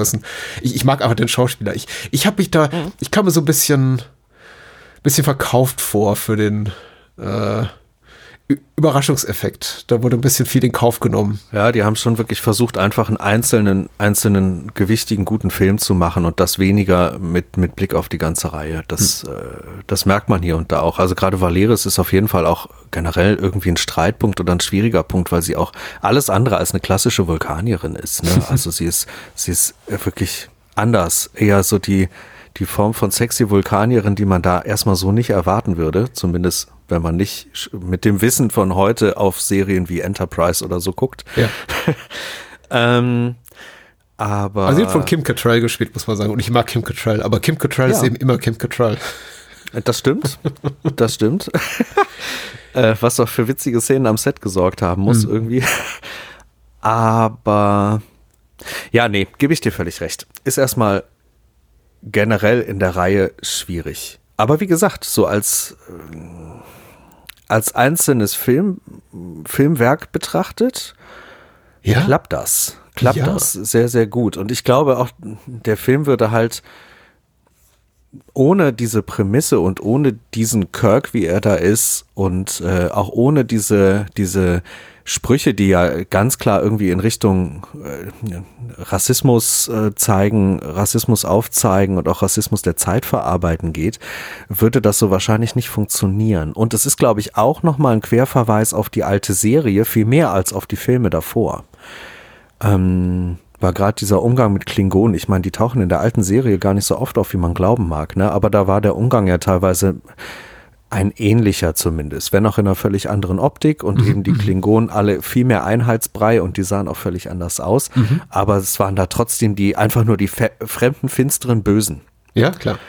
So, und ich glaube, vielleicht war da auch die Idee, dies wirklich als Abschlussfilm fungieren zu lassen und damit nochmal so ein so einen Querverweis wirklich auf diese Seriengeschichte zu geben. Möglicherweise. Ach du, ich, ja, ich, ich hm. möchte doch gar nicht behaupten, dass Nicholas Meyer ich, ich, und, und, seine Co-Autoren, also Leonard Nimoy, wobei eben fraglich ist, wie viel er dazu wirklich bei, beigesteuert hat zur, zur Story. Darüber gibt es eben auch Streitigkeiten. Aber äh, Danny Martin ja. Flynn, hm. ähm, da gesagt haben, wir köcheln mal unser eigenes Süppchen und geben keine Acht auf den Rest. Äh, das, das, haben sie offensichtlich nicht getan, denn natürlich ist äh, die die, die, die Friedensverhandlungen äh, mit, den Kling, mit dem Klingonischen Reich und äh, die Botschaft, mit denen uns der Film entlässt, dann bevor es in Absp Abspann geht, schon eine, die auf Entwicklung einzahlt, die wir dann in Serien wie TNG und äh, zwei Jahre später DS9 dann sahen. Ach, ich weiß nicht, ich möchte nicht über einen Film reden, den es nicht gibt. Ähm, mhm. Ich finde das ganze Thema Klingon so ein bisschen überstrapaziert im ja. filmischen Kosmos, der sich so um die Originalcrew bewegt. Die taucht mir einfach so ein bisschen zu häufig auf. Dass ich mir ja. denke, so, hm, genauso wie du sagst, im, in der Originalserie waren sie auch nicht die einzigen und alleinigen Schurken, aber irgendjemand hat mal hinter den Kulissen, und vielleicht war es Roddenberry selbst entschieden, oder vielleicht war es auch Half Bennett oder so. Mhm. Äh, das sind jetzt für uns die Go-To-Guys, wenn wir irgendwie mal böse brauchen. Und vielleicht hätte ich mir einfach so ein bisschen was Originelleres anderes gewünscht. Ähm, aber ja. wenn man eben sich das Kompetenzgerangel hinter den Kulissen betrachtet und äh, das, was da abging, bevor dieser Film in Produktion ging, inklusive aller Budgetkürzungen und äh, Umbesetzungen auf äh, nicht Regieseite, ich glaube, da war relativ früh klar, dass Nicholas Meyer das machen wird, nach dem kurzen Raumstadt Leonard Nimoy wird wieder Regie, äh, mhm. muss man, glaube ich, ja, zufrieden sein mit dem, was man hier kriegt. Aber auch da wäre mir einfach ein bisschen mehr Mut lieb gewesen. Aber das geht immer noch anscheinend und eben auch für Discovery. Vielleicht ist einfach die ganze Art, wie Star Trek organisiert ist, auch mit diesem Zuständigkeitsgerangel zwischen CBS und Paramount, äh, da, äh, ja. dem geschuldet, dass einfach da nichts Mutigeres gemacht wird. Ich, ich, ich, ich putze Star Trek 6 so runter. Ich mag den Film sehr gerne. Ja, und also da, da, wir sind ja auch noch nicht so ganz konkret drauf eingegangen, was, was es darunter zu putzen gibt. Die ein oder anderen Geschichten gibt es ja sicherlich, ne? Aber im Großen und Ganzen äh, finde ich schon äh, dass du sehr gut durchscheinen lässt, dass da viel Liebe auch für diesen Film da ist. Ja, dafür habe ich einfach zu, zu lange mit dem, ist so ein bisschen wie dieses, ähm, ist es Stockholm-Syndrom, wenn man irgendwie Aha. so lange in Gefangenschaft eine Person ja, sich befindet, ja, ja, dass das man irgendwie Sympathien dafür entwickelt. Ich glaube, Aha. mir ist einfach mit, äh, aufgrund der Tatsache, dass ich jetzt 30 Jahre mit dem Film gelebt habe, äh, nicht mehr möglich zu sagen, ich entwickle sowas regelrecht wie Antipathie. Deswegen, ich gucke mhm. mittlerweile drauf und denke mir so, ah, hier, da, da knarzt es aber so ein bisschen im Gebälk sowohl ja. narrativ als jetzt auch inszenatorisch. Die Kulissen könnten eigentlich schöner aussehen. Und ich weiß, auch, das wollte ich nur kurz ergänzen, dieses Thema äh, geringe Budgets für Star Trek-Filme war auch damals bei uns schon im Teenageralter bei mir im Fandom äh, oder in dem, was wir so Fandom nannten, der, die, die, die Schulhofklicke, die eben gerne Star Trek guckte, ja. ähm, schon Thema, dass die eben mhm. diese Filme immer viel zu billig inszeniert waren und äh, mhm. 27 Millionen Dollar dieser Film 91 gekostet. Zum gleichen Zeitpunkt kosten eben Filme wie Terminator 2 das Vierfache. Okay, ist ja. jetzt ein Extrembeispiel zugegebenermaßen, aber ähm, große Tentpole-Filme in der, in der Größenordnung wie eh Star Trek 6, die die produzierte man normalerweise seitens anderer Studio nicht für so, Studios nicht für so kleines Geld. Und damals wurde auch schon immer darüber diskutiert, dass es jetzt eben 20 Effekteinstellungen gab und im letzten. Film gab es eben 18 und das sei doch ein enorm großer Fortschritt und äh, darüber gesprochen, wie viel eben ILM einkassiert für die Effekte, die nicht die Effekte für fünf besorgt hatten und das hat sich dann eben auch gerecht. Mhm. Ähm, also da blieb eigentlich kaum noch Geld übrig, wenn man dann die ganze Crew bezahlt hat, um noch überhaupt irgendwem äh, Geld zu bezahlen. Am äh, zuletzt den Kulissenbauern anscheinend und das sah man eben den Film auch meistens an. Ja. Ja, stimmt. Und das ist so ein bisschen schade. Also ich wünsche mir rückblickend einfach, dass da auch ein bisschen mehr nicht nur äh, konzeptionell Mut äh, bewiesen worden wäre, sondern auch mehr Geld reingesteckt worden wäre. Aber ich bin komplett mhm. vom Thema. Was wollten wir eigentlich sagen? Was das Gute ist an Star Trek 6? Ja. David Warner und Christopher Plummer. David Warner und Christopher Plummer sind im selben Film. Und das verwirrt mich ja. dermaßen. Das ist wie, wie, wie Bryce Dallas Howard und Jessica Chastain in einem Film oder wie, wie, wie Ed Sheeran und der Typ aus Harry Potter in, in einem Film. Und das ist irgendwie, das sind, das sind Menschen, die sind, die sind für mich eine Person. Also David Warner ja. und Christopher Plummer, ich, ich bin froh, dass einer stirbt relativ bald von den beiden. Ja, die sind zum Glück ja auch so unterschiedlich aufgemacht und auch angelegt von der Person her, mhm. dass, dass sich dieses Problem in dem Film ja eigentlich nicht großartig stellt. Aber ich verstehe total, was du meinst. Aber äh, da, da, da wurde sehr viel investiert, dass die nicht zugleich sind. Es ja, ist, und du, also je älter ich werde, desto mehr sehe ich mich da vor Probleme gestellt. Wenn ich dann die beiden Namen vorspanne sehe, denke ich mir, oh je, oh je. Ja, aber die beiden machen das gut. Die beiden ja, machen das richtig gut. Und also auch, es ist halt heutzutage, wenn man den so oft gesehen hat und so lange damit lebt, äh, total schwierig, sich nochmal daran zurückzuversetzen. Hat einen der Film damals überrascht? Hat einen der Film damals, ähm, wie hat der einen unterhalten? Wie viel hm. Spannung war da wirklich drin? Heute weiß man halt genau, was passiert und wer spielt gut, wer spielt nicht gut, wer spielt falsch. Ähm, aber ich kann mich da immer noch erstaunlich gut dran erinnern, dass ich damals unglaublich mitgefiebert habe. Also sowohl was diesen kleinen Krimi-Plot angeht, mhm. den ich auch heute, heute immer noch für wahnsinnig stark empfinde, obwohl der so klein ist eigentlich. Mhm. Ähm, genauso wie ich mitgefiebert habe mit dieser ganzen Verschwörungsgeschichte an für sich. Obwohl das ja kein, kein riesengroß angelegtes Verschwörungswerk ist, wie wir das aus anderen Filmen dieser Zeit oder noch, noch weit älterer Tage kennen. Ne? Aber ähm, ich, ich weiß, dass ich, äh, dass, dass ich mich richtig in den Sessel gegraben habe, weil, weil ich da so mitgefiebert habe, wer da die Bösewichte sind, woher dieser Schuss da kommt. Mhm. Äh, äh, wie, wie kann es sein, dass auf einem Sternenflottenschiff Verräter sitzen? Und also das, das war ja fast neu in dieser Reihe für mich gefühlt, dass da in den eigenen Reihen irgendwie äh, solche Dinge passieren und äh, Ne, also, dass diese Suche sowohl außen als auch innen stattfinden muss und äh, und das spiele ich heute immer noch ein bisschen. Natürlich jetzt mit dem Wissen dieser ganzen Sichtungen und mit dem Wissen auch um diesen ganzen Plot, aber dennoch die Spannung ist in Teilen immer noch da, mhm. auch wenn ich den so oft gesehen habe. Und das, ähm, glaube ich, durchaus ist auch, ist auch ein Verdienst von A, gutem Schauspiel und B, recht guter Regie für die Mittel, die die Maya da hatte. Ja. Ähm, deshalb, ich, ich sehe diese Gänge und, und ich sehe auch, dass die Kulissen irgendwie, ah, und auch mit dem Licht, dass da durchaus noch mehr hätte investiert werden können, obwohl es da auch sehr, sehr, sehr gute Momente gibt, wie mhm. diese Gerichtsszene zum, zum Beispiel. Ähm, oh ja. Mhm. Aber es stört mich nicht so sehr, weil mich das, weil mich das auf der Spannungsebene so erwischt. Und das auch immer noch. Das, das können nicht viele Filme, die ich so gut kenne, dass, dass ich da immer noch mitfiebern kann. Und ähm, wenn meine letzte Sichtung lang genug her ist und ich nicht mehr so jedes Detail im Kopf habe, dann bin ich da wieder voll dabei. Das war jetzt diesmal auch so. Meine letzte Sichtung ist wieder, ich weiß gar nicht wie lange her, aber so ein paar Jahre, ne? Mhm. Und gerade bei dieser, bei diesem Krimi-Plot, wie sie dann, wie sie dann auf, äh, auf die Spur der verräterischen Person mhm. gelangen. Das, das kriegt mich total. Da, da habe ich kurz Gänsehaut und da möchte ich am liebsten den ab und zu reinrufen, tut doch das, tut doch jenes, guck doch da. Mhm. Und ähm, das finde ich stark, auch stark geschrieben. Ja. ich, ich mag den Krimi-Plot. Ich glaube, ich mag den, den Umgangs, im Umgang im Kontext des äh, Krimi-Plots mit einigen Figuren nicht so, so sehr. Ich wünsche mir eben, dass zum Beispiel Valeris da eine weniger prominente Rolle hätte und einfach äh, ja. vielleicht die Screentime, die dann Valeris kriegt, dann für die Uhura sie bekommen hätte zum Beispiel. Mhm. Aber gut, das sind eben auch die, ähm, ich verstehe auch, dass, dass, dass es diese Figur gibt und dass sie eben auch eine gewissermaßen auch eine relativ äh, entscheidende Rolle spielen muss, sonst wirkt eben ihre Enttarnung am Ende als Teil dieses Komplotts nicht besonders wirkungsvoll, wenn sie eben nur Richtig. jemand ist, äh, Kim Cattrall, die die ganze Zeit im Hintergrund rumsteht und dann plötzlich nach vorne gezogen wird mit, ah, du steckst hinter der ganzen Sache. Das wäre eben anders gewesen, hätte Roddenberry sich nicht eingemischt und wäre das einfach Savick gewesen, ne? Ja. Das ist halt der Punkt. Also ich habe schon, ich habe schon eine Idee davon, warum die eigentlich ursprünglich die andere Person dafür nehmen wollten. Mhm. Die andere Figur, weil man da schon eine Art Emotionalität aufgebaut hat und diese Figur einem einfach wichtig ist. Ne? Und jetzt mussten die das anders schaffen und das, das halt so.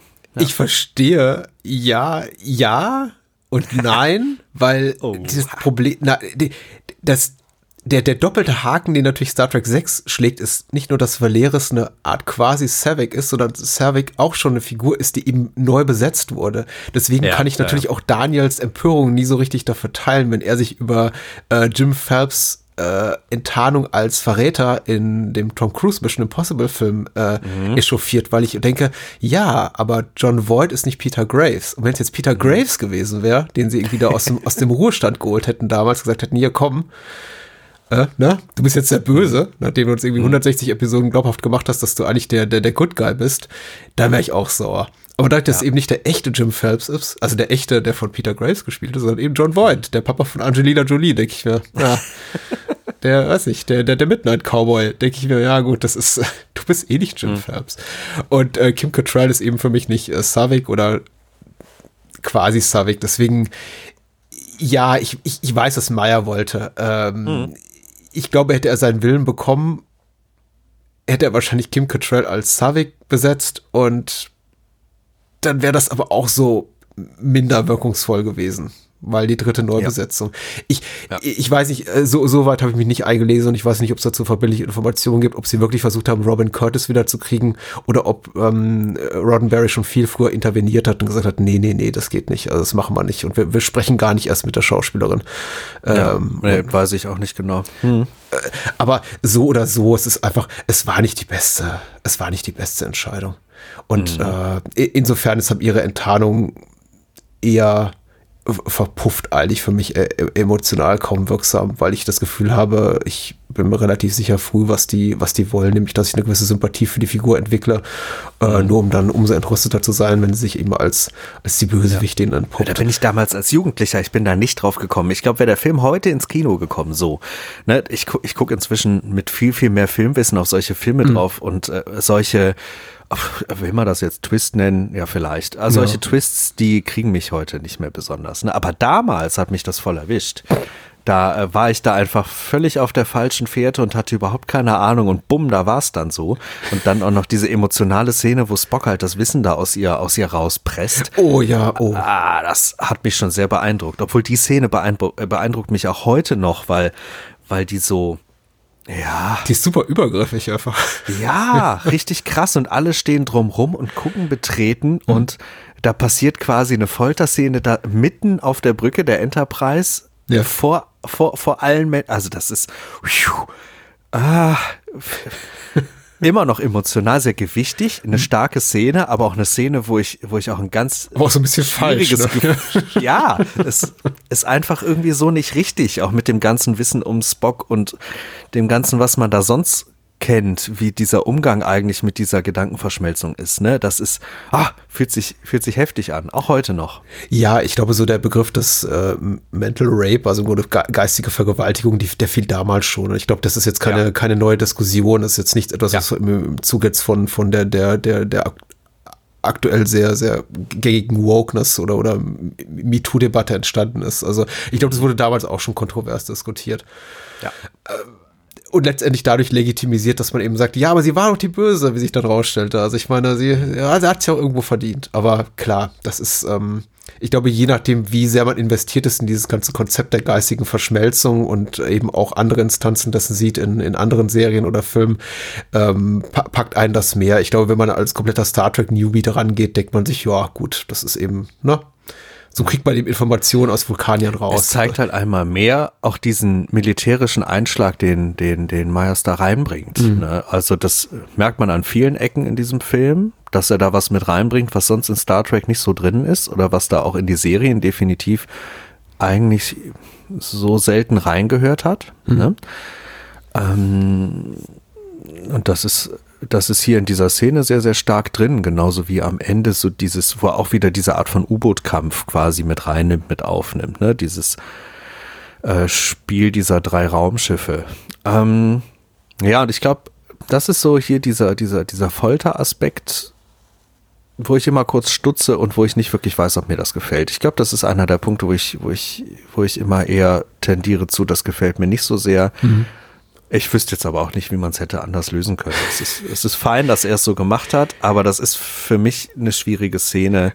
Eine der wenigen schwierigen Szenen, wo ich sage, oh, vielleicht ist das über die Grenze drüber. Ja, ha, ha, ha. das ist auch meine ja. Wahrnehmung einfach heute maßgeblich anders als die in meiner Zeit als Teenager. Heute bleibt ja. sowas eher hängen als Negativaspekt. Ich weiß auch, der für mich gewichtigste Negativaspekt als Teenager, als ich Star Trek 6 das erste Mal sah, war die Tatsache, ja. dass ich das doof fand, dass ich bei dem Phaserschuss von Valeris auf diesen Topf mit äh, Brei drin eben nur der, der Topf dematerialisiert und nicht der Brei darin. Und äh, Nicholas Meyer das nutzt für diesen lustigen Gag, in dem wir eben diesen Schneebesen sehen, der dann in diesem, in diesem Brei steckt. Und überhaupt die Tatsache, dass es eine Küche gab. Also ich weiß, das sind so die, diese Continuity-Goofs, die damals bei uns diskutiert wurden. So, wie, wie, wie, mhm. wie, wie, wie kann der nur? Es gibt doch Replikatoren. Es gibt keine Bordküche. Und klar, du, du hast ja bereits angesprochen, das ist all, all diesem, äh, alles diesem Gedanken geschuldet von Meyer, äh, von, ja. der, von der Enterprise eben als quasi nautisches, also militärisches Wessel. Äh, und da gibt's eben eine Bordküche. Aber es ist ja. natürlich komplett, äh, geht natürlich komplett gegen das, gegen die Star Trek Bibel und die Konzepte, die sich da, die da etabliert wurden im, im Laufe von Jahrzehnten. Also mhm. es gibt Replikatoren, es gibt keine Bordküche an Bord eines äh, Sternflottenschiffs. Also. Ja. Die Sternflotte ist übrigens in der deutschen äh, Sprachfassung Raumflotte. Finde ich ja. auch doof. Genauso ja. wie der, der Bird of Prey, glaube ich, auch übersetzt wird. Es gibt da so ein paar also Kontinuitätsprobleme und äh, in DS9 sind es dann Wechselbelger, also die Changelings und hier sind es mhm. Wechselwesen und also das, das, das, da muss ich sagen, da bin ich relativ, das stört mich mittlerweile ganz schön sehr, all, mittlerweile sehr als jemand, der unglaublich viel Star Trek konsumiert hat im Laufe seines Lebens, genossen hat, dass es halt ja diese großen Diskrepanzen gibt in der Art und Weise, wie das ins Deutsche übertragen wurde, weil ich mir denke, ah, das ist, äh, du, du kannst nicht parallel eine Serie produzieren, die auf äh, ZDF später seit 1 läuft, in der von Sternflotte geredet wird und dann immer Raumflotte sagen. Das ist einfach, ja, das ist doof. Das, das ist, ist völlig dasselbe unnötig. Universum. Ja, stimmt. Einfach unnötig. Ich bin die, die, die, die diese unangenehme Reddit-Type, die, der man gar nicht begegnen will. Und ich bin nicht mal bei Reddit, aber ich rede, ich spreche so wie einer. So. Ah, das ist, ich produziere gleich ein YouTube-Video darüber, wie scheiße ich das alles finde. 100 Dinge, die falsch sind mit Star Trek 6. Oh, also. ja, da, äh, vielleicht findet man die sogar. Aber, um jetzt wieder zum Anfang zurückzukommen, mhm. ich sehe das Ding größtenteils emotional und das wischt für mich das meiste davon weg. Das ist ganz faszinierend. Ja, vielleicht sehe ich das Ding immer noch so stark mit, mit Jugend- und Kinderaugen, dass ich, dass ich dass ich das trotzdem gut finde, obwohl ich sehe, dass da ein Problem besteht. Aber es ist für mich einfach in sich geschlossen ein unglaublich starker und guter und spannender und emotionaler Film. Und mhm. eben auch zu dem fünften, der davor ja auch so eine Art Abschluss bildet, nochmal, ich liebe dieses Triumvirat. Also ja. ähm, mag ich. Und das war im fünften Teil ja so dieser Kernfaktor. Da ging alles um diese Freundschaft dieser, dieser drei Männer. Die, äh, die da im Zusammenspiel dieses Abenteuer erleben. Und jetzt hier fühlt es sich für mich nochmal viel mehr nach Ensemblefilm an. Auch wenn die anderen nicht unbedingt immer sehr große Szenen haben und auch nicht, wie im Fall von Uhura, nicht unbedingt die stärksten Szenen haben.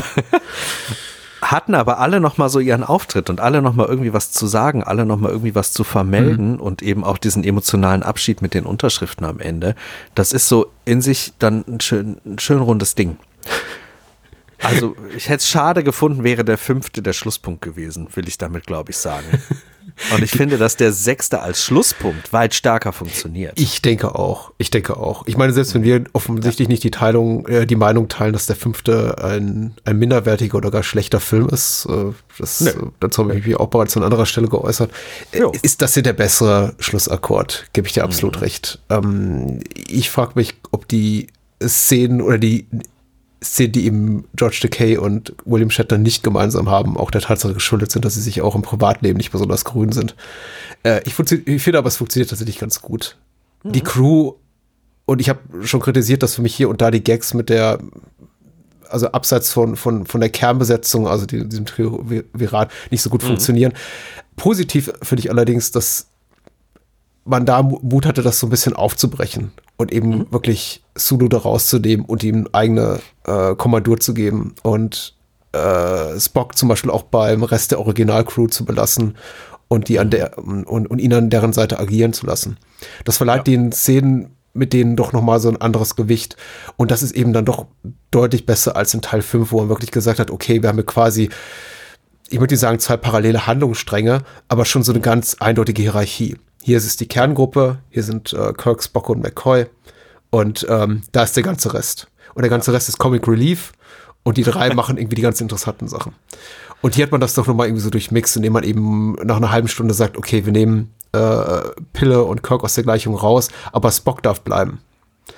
Und äh, verleiht eben den, Szenen von Uhura und Chekhov, Scotty und Co. dann doch nochmal ein bisschen, bisschen mehr Gewicht.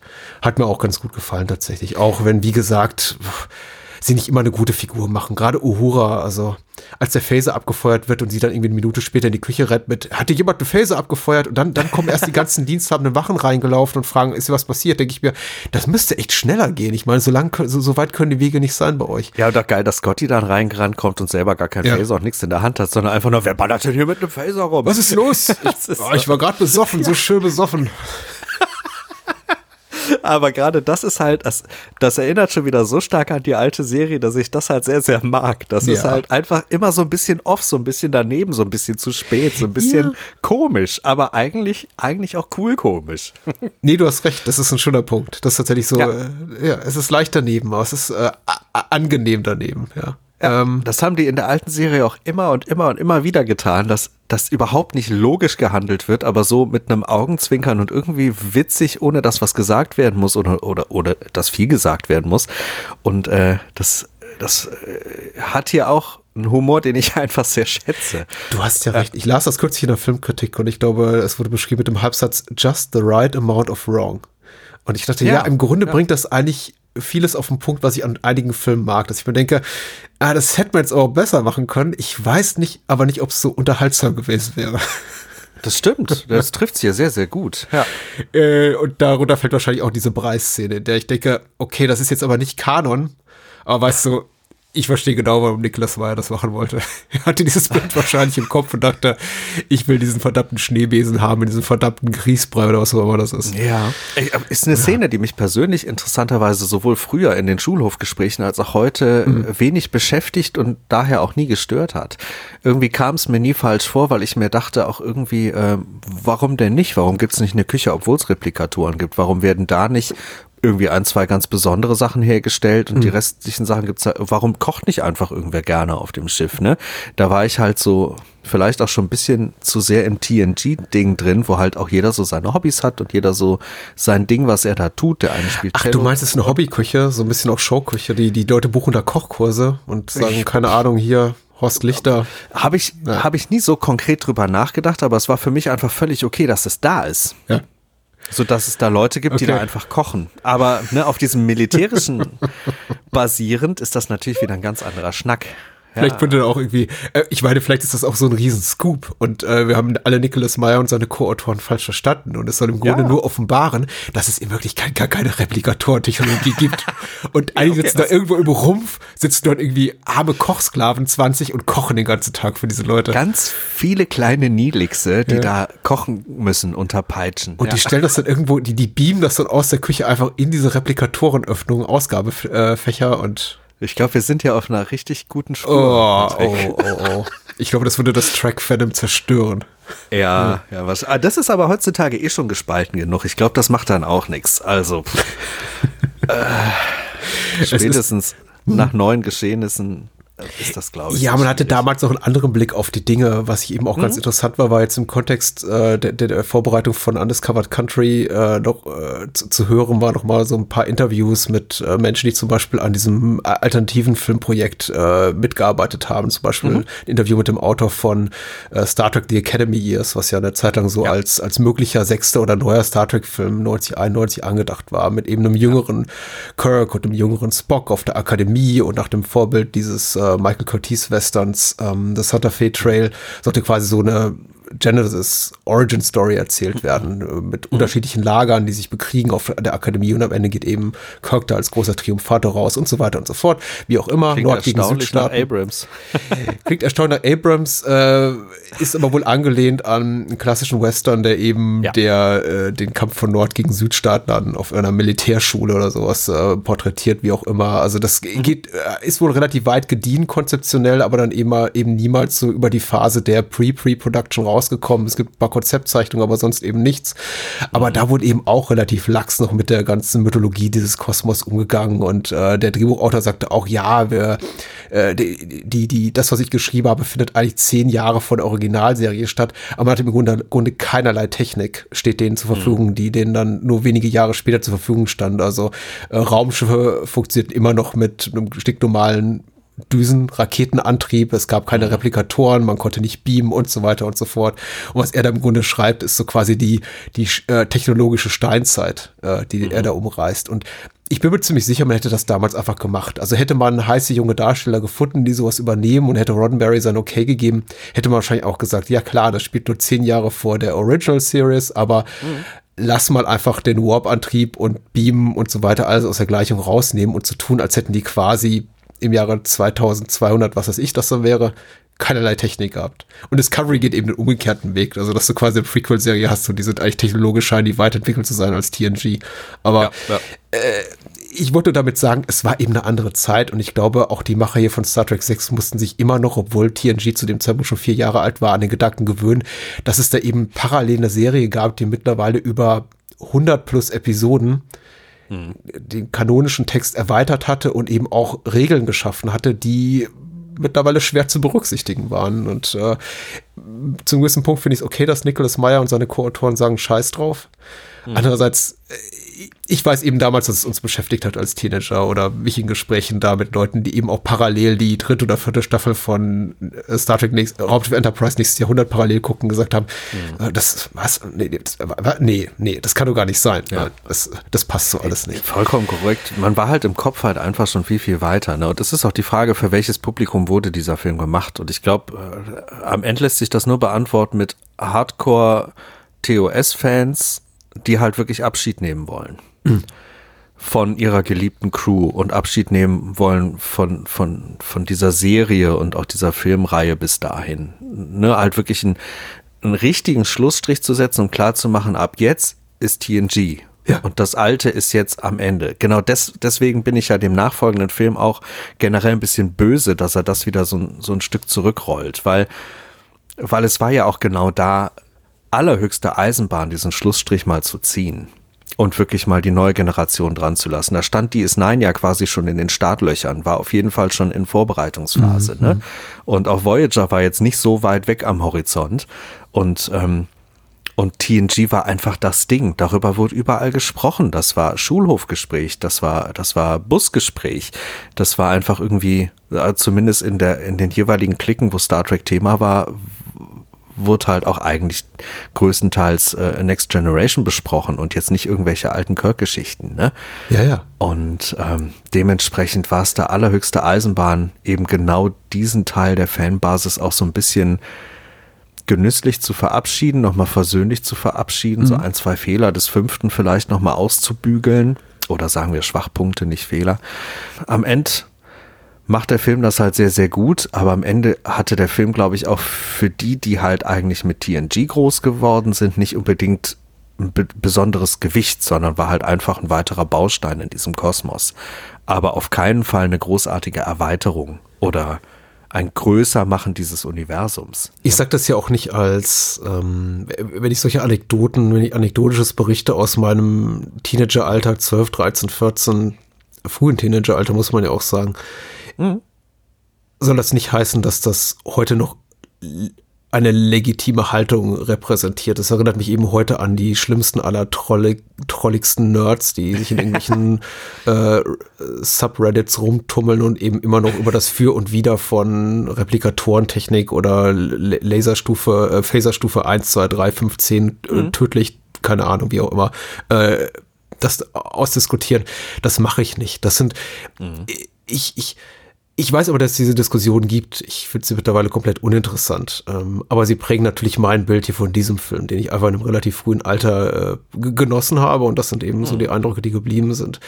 Ich muss aber eben heute auch, und da bin ich dankbar für meine zus zusätzliche Schleu, die ich mir in den 30 Jahren seitdem äh, erwerben konnte, aufbauen konnte, äh, kann ich sehr viel besser akzeptieren, dass es eben etwas ist, was sehr gut parallel zu dem TNG-Kosmos funktioniert, aber eben nicht unbedingt Hand in Hand. Und das ist eben auch mhm. damals die, und darauf haben wir bereits mehrfach hingewiesen, die, die entsprechenden Reibereien hinter den Kulissen gab, die eben verhindert haben, dass es da einen Text gibt, gibt, der vielleicht auch konformer geht mit dem, was wir in dieser mittlerweile zum damaligen Zeitpunkt seit vier Jahren sehr erfolgreich laufenden neuen Star Trek-Serie gesehen haben. Und mhm. dass man da vielleicht auch weniger Mut hatte, sagen wir mal so, einen inhaltlichen Brückenschlag zu machen. Ich meine, man tut's ja hier und da. Ich glaube, sowas wie Michael Dorn hier in einem Cameo zu casten oder zu sagen, wir holen mal Christian Slater rein für ein kleines Cameo und äh, mhm. äh, schielen damit vielleicht auch auf eine, ich möchte nicht sagen jugendliche, aber jüngere Zielgruppe. Das sind schon so die größtmöglichen Zugeständnisse, die man damals bereit war zu machen. Man muss eben auch sagen, dieses äh, Schiff Star Trek wurde von Gene Roddenberry eben sehr konservativ geführt. Und äh, wenn man sich so ein bisschen über das Making-of von vor allem TNG durchliest, äh, äh, Mitte, Ende der 80er Jahre, dann liest man eben aller Orten, im Grunde wollte Roddenberry genau das machen, was er mit der alten Serie machte. Also im Grunde, ja. jede dritte Woche sind wir auf irgendeinem Sexplaneten und äh, Außerirdische sind eben Menschen mit lustigen Hörnchen. Und ja. ähm, klar, politisch, kulturell, progressiv durchaus, äh, schon eher ne, ähm, wir stellen jetzt auch mal irgendwie Normen äh, in, in, in Frage und, und mhm. allgemein politisch vielleicht auch Haltung in Frage, aber im Grunde immer noch sehr diesem Gedanken verbunden, ja, letztendlich kommen ja die Leute für, für die lustigen Schauwerte und die komisch guckenden Aliens und dafür, mhm. dass Kirk äh, äh ohne, ohne, ohne, ohne, ohne Shirt rumläuft, nach irgendwie spätestens im dritten Akt. Also ja und, und dafür im Rahmen dessen und was eben möglich war, 91 ist, glaube ich, Undiscovered Country schon ein vergleichsweise mutiger Text. Ja. Filmischer Text. Es hat der Reihe auch definitiv gut getan, dass Roddenberry da nicht so viel Einfluss hatte. Also das, ja. äh, ich, der, der Mythos Roddenberry wird ja eben manchmal vielleicht auch etwas zu sehr hochgekocht. Der lag auf dem Totenbett und hat wahrscheinlich ja. geschimpft, dass zum Beispiel der äh, Bird of Prey mit aktivierter Cloaking Device, also Tarnvorrichtung, äh, feuert unterhalb der Enterprise ja. und hat gesagt, ja. nein, das habe ich doch auch etabliert in das, das geht einfach nicht und äh, ich ach insofern ja gelesen, diese Texttafel zu Beginn von Gene Roddenberry, ich denke, wie das war mm, ja ja ja für die Fans Dann müsste stehen, despite of äh, Gene Roddenberry oder so. ja, auf jeden Fall. Ich habe gelesen von der allerersten Besprechung, als dann das, äh, ich glaube, als das Drehbuch stand, war das von, äh, von, von, äh, von Nicholas Meyer und von Roddenberry. Mhm. Und das müssen wohl irgendwie vier oder fünf Minuten gewesen sein. Dann ist Meyer halt völlig wutentbrannt da rausgestürzt. Mhm. ähm, war, ist nicht gut gelaufen zwischen den beiden. Das, äh, ich glaube, da war vorher auch schon viel böses Blut. Aber genau das ist halt vielleicht auch das Ding, dass man sich so sehr wünscht, dass Star Trek nochmal neue Hände gegeben wird, die die halt wirklich da auch was eigenes draus machen können. Und zwar wirklich ein kleiner Personenkreis, der sehr, sehr kompetent ist. Ähm, ja, am Ende, dem Sechsten hat es, glaube ich, ganz gut getan, dass, äh, dass es halt nicht Nimoy gemacht hat, der im Clinch war mit Shatner, mhm. der eigentlich ja seinen zweiten Film hätte drehen dürfen. Mhm. Und am Ende war es auch gut, dass Roddenberry da nicht zu viel seine Finger im Spiel hatte, sondern nur hier und da und dort ein paar Kleinigkeiten äh, beeinflusst hat. Aber ähm, generell hat diese Filmreihe immer wieder das Problem, dass da zu viele Köche in irgendwelchen Töpfen rühren. Und auch die Serien sowieso. Also mhm. klar. Mhm. Ich wollte dich noch fragen, ob du, ähm, ich weiß nicht, ob es auch deiner Wahrnehmung entspricht, dass der Film relativ mh, also was die Schauwerte betrifft, relativ frontloaded ist und backloaded. Ich habe immer so ein bisschen das Gefühl, der hängt in der Mitte ein bisschen durch und da kam auch öfter der Gedanke, ah, ich wünsche einfach ein bisschen mehr Geld zur Verfügung, vielleicht auch interessantere Sets auf hoher Pente, auf diesem Gefängnisplaneten. Ich mag durchaus hab diese, diese Second Unit Aufnahmen von mhm. Alaska oder wo sie damals gedreht haben, wo offenbar eben nicht äh, die Forrest Kelly und, und William Shatter durch den Schnee stapfen, sondern irgendwelche armen, armen Statisten.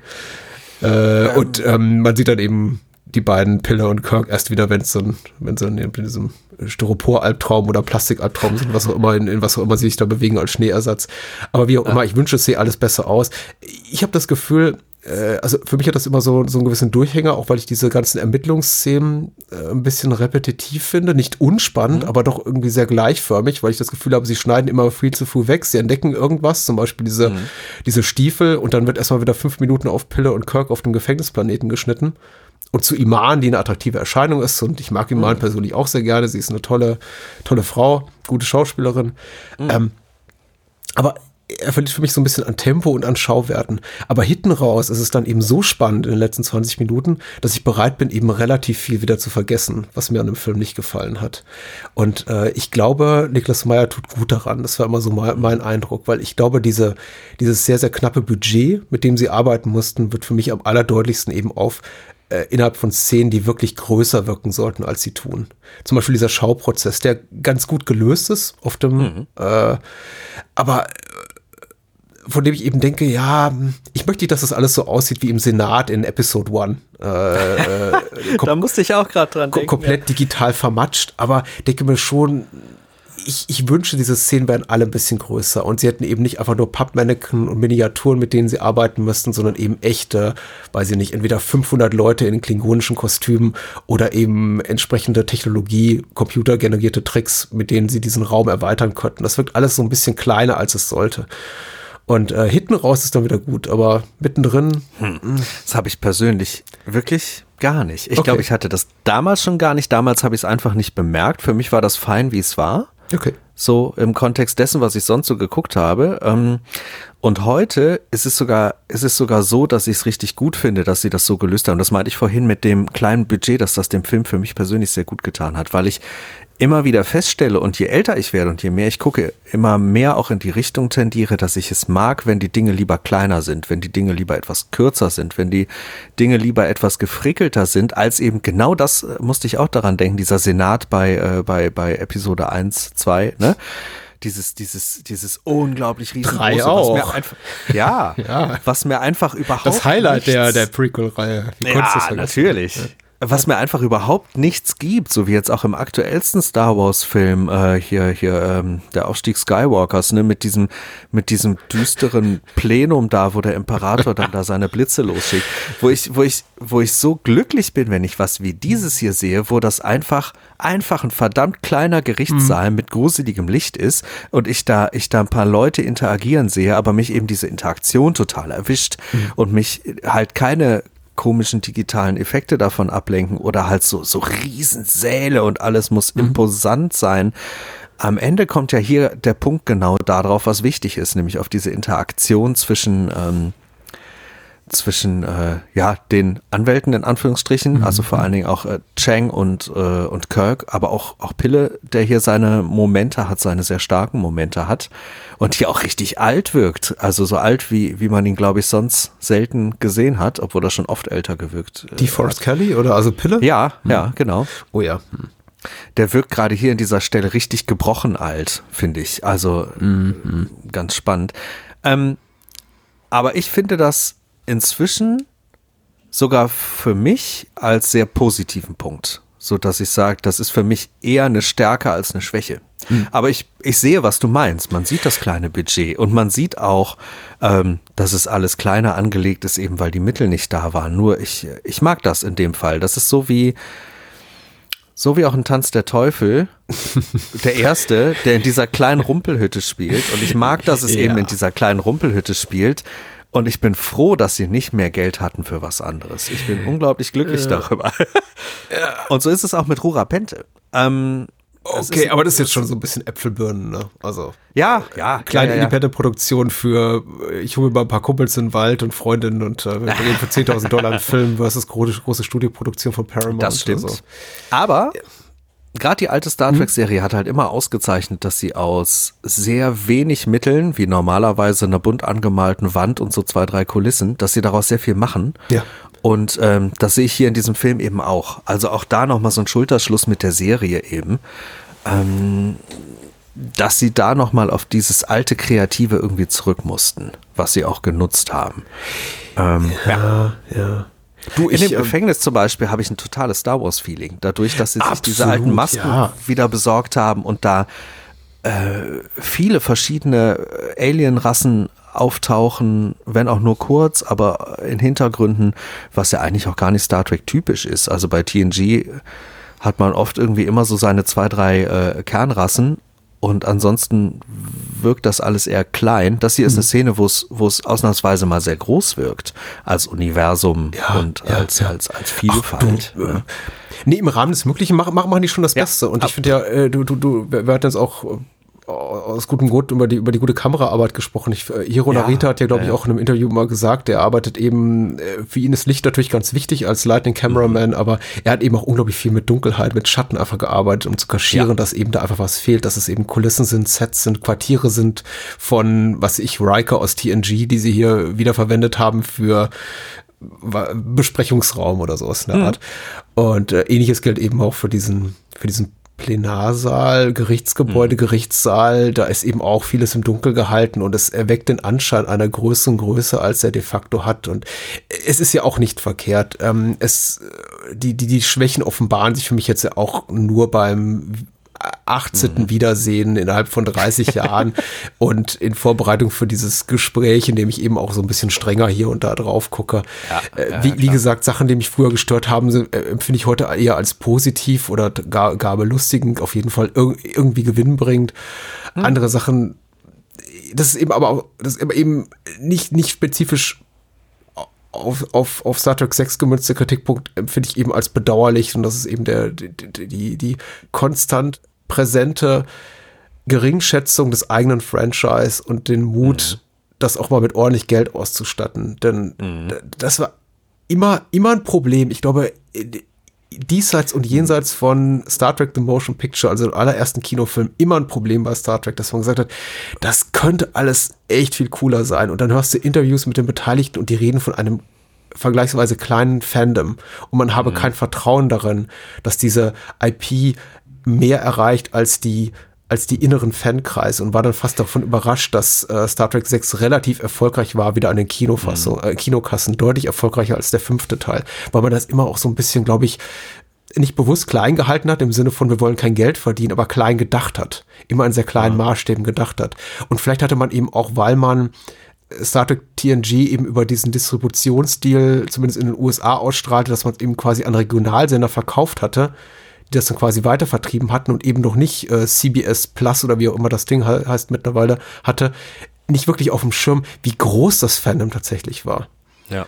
Und Ja, das das, das, das, haben ja eben später, dann hat man ja, hat der Produzent wie J.J. Abrams bewiesen, dass da mehr erreicht werden können als nur so eine kleine Kernzielgruppe von ein, zwei Millionen Leuten, die dafür ein Kinoticket kaufen, sondern auch wirklich Leute, die mit Star Trek nichts am Hut haben. Also ich hätte mir einfach gewünscht, da wäre ein bisschen mehr, vielleicht auch Geld ins Marketing gesteckt worden und in die äh, Production Values. Ähm.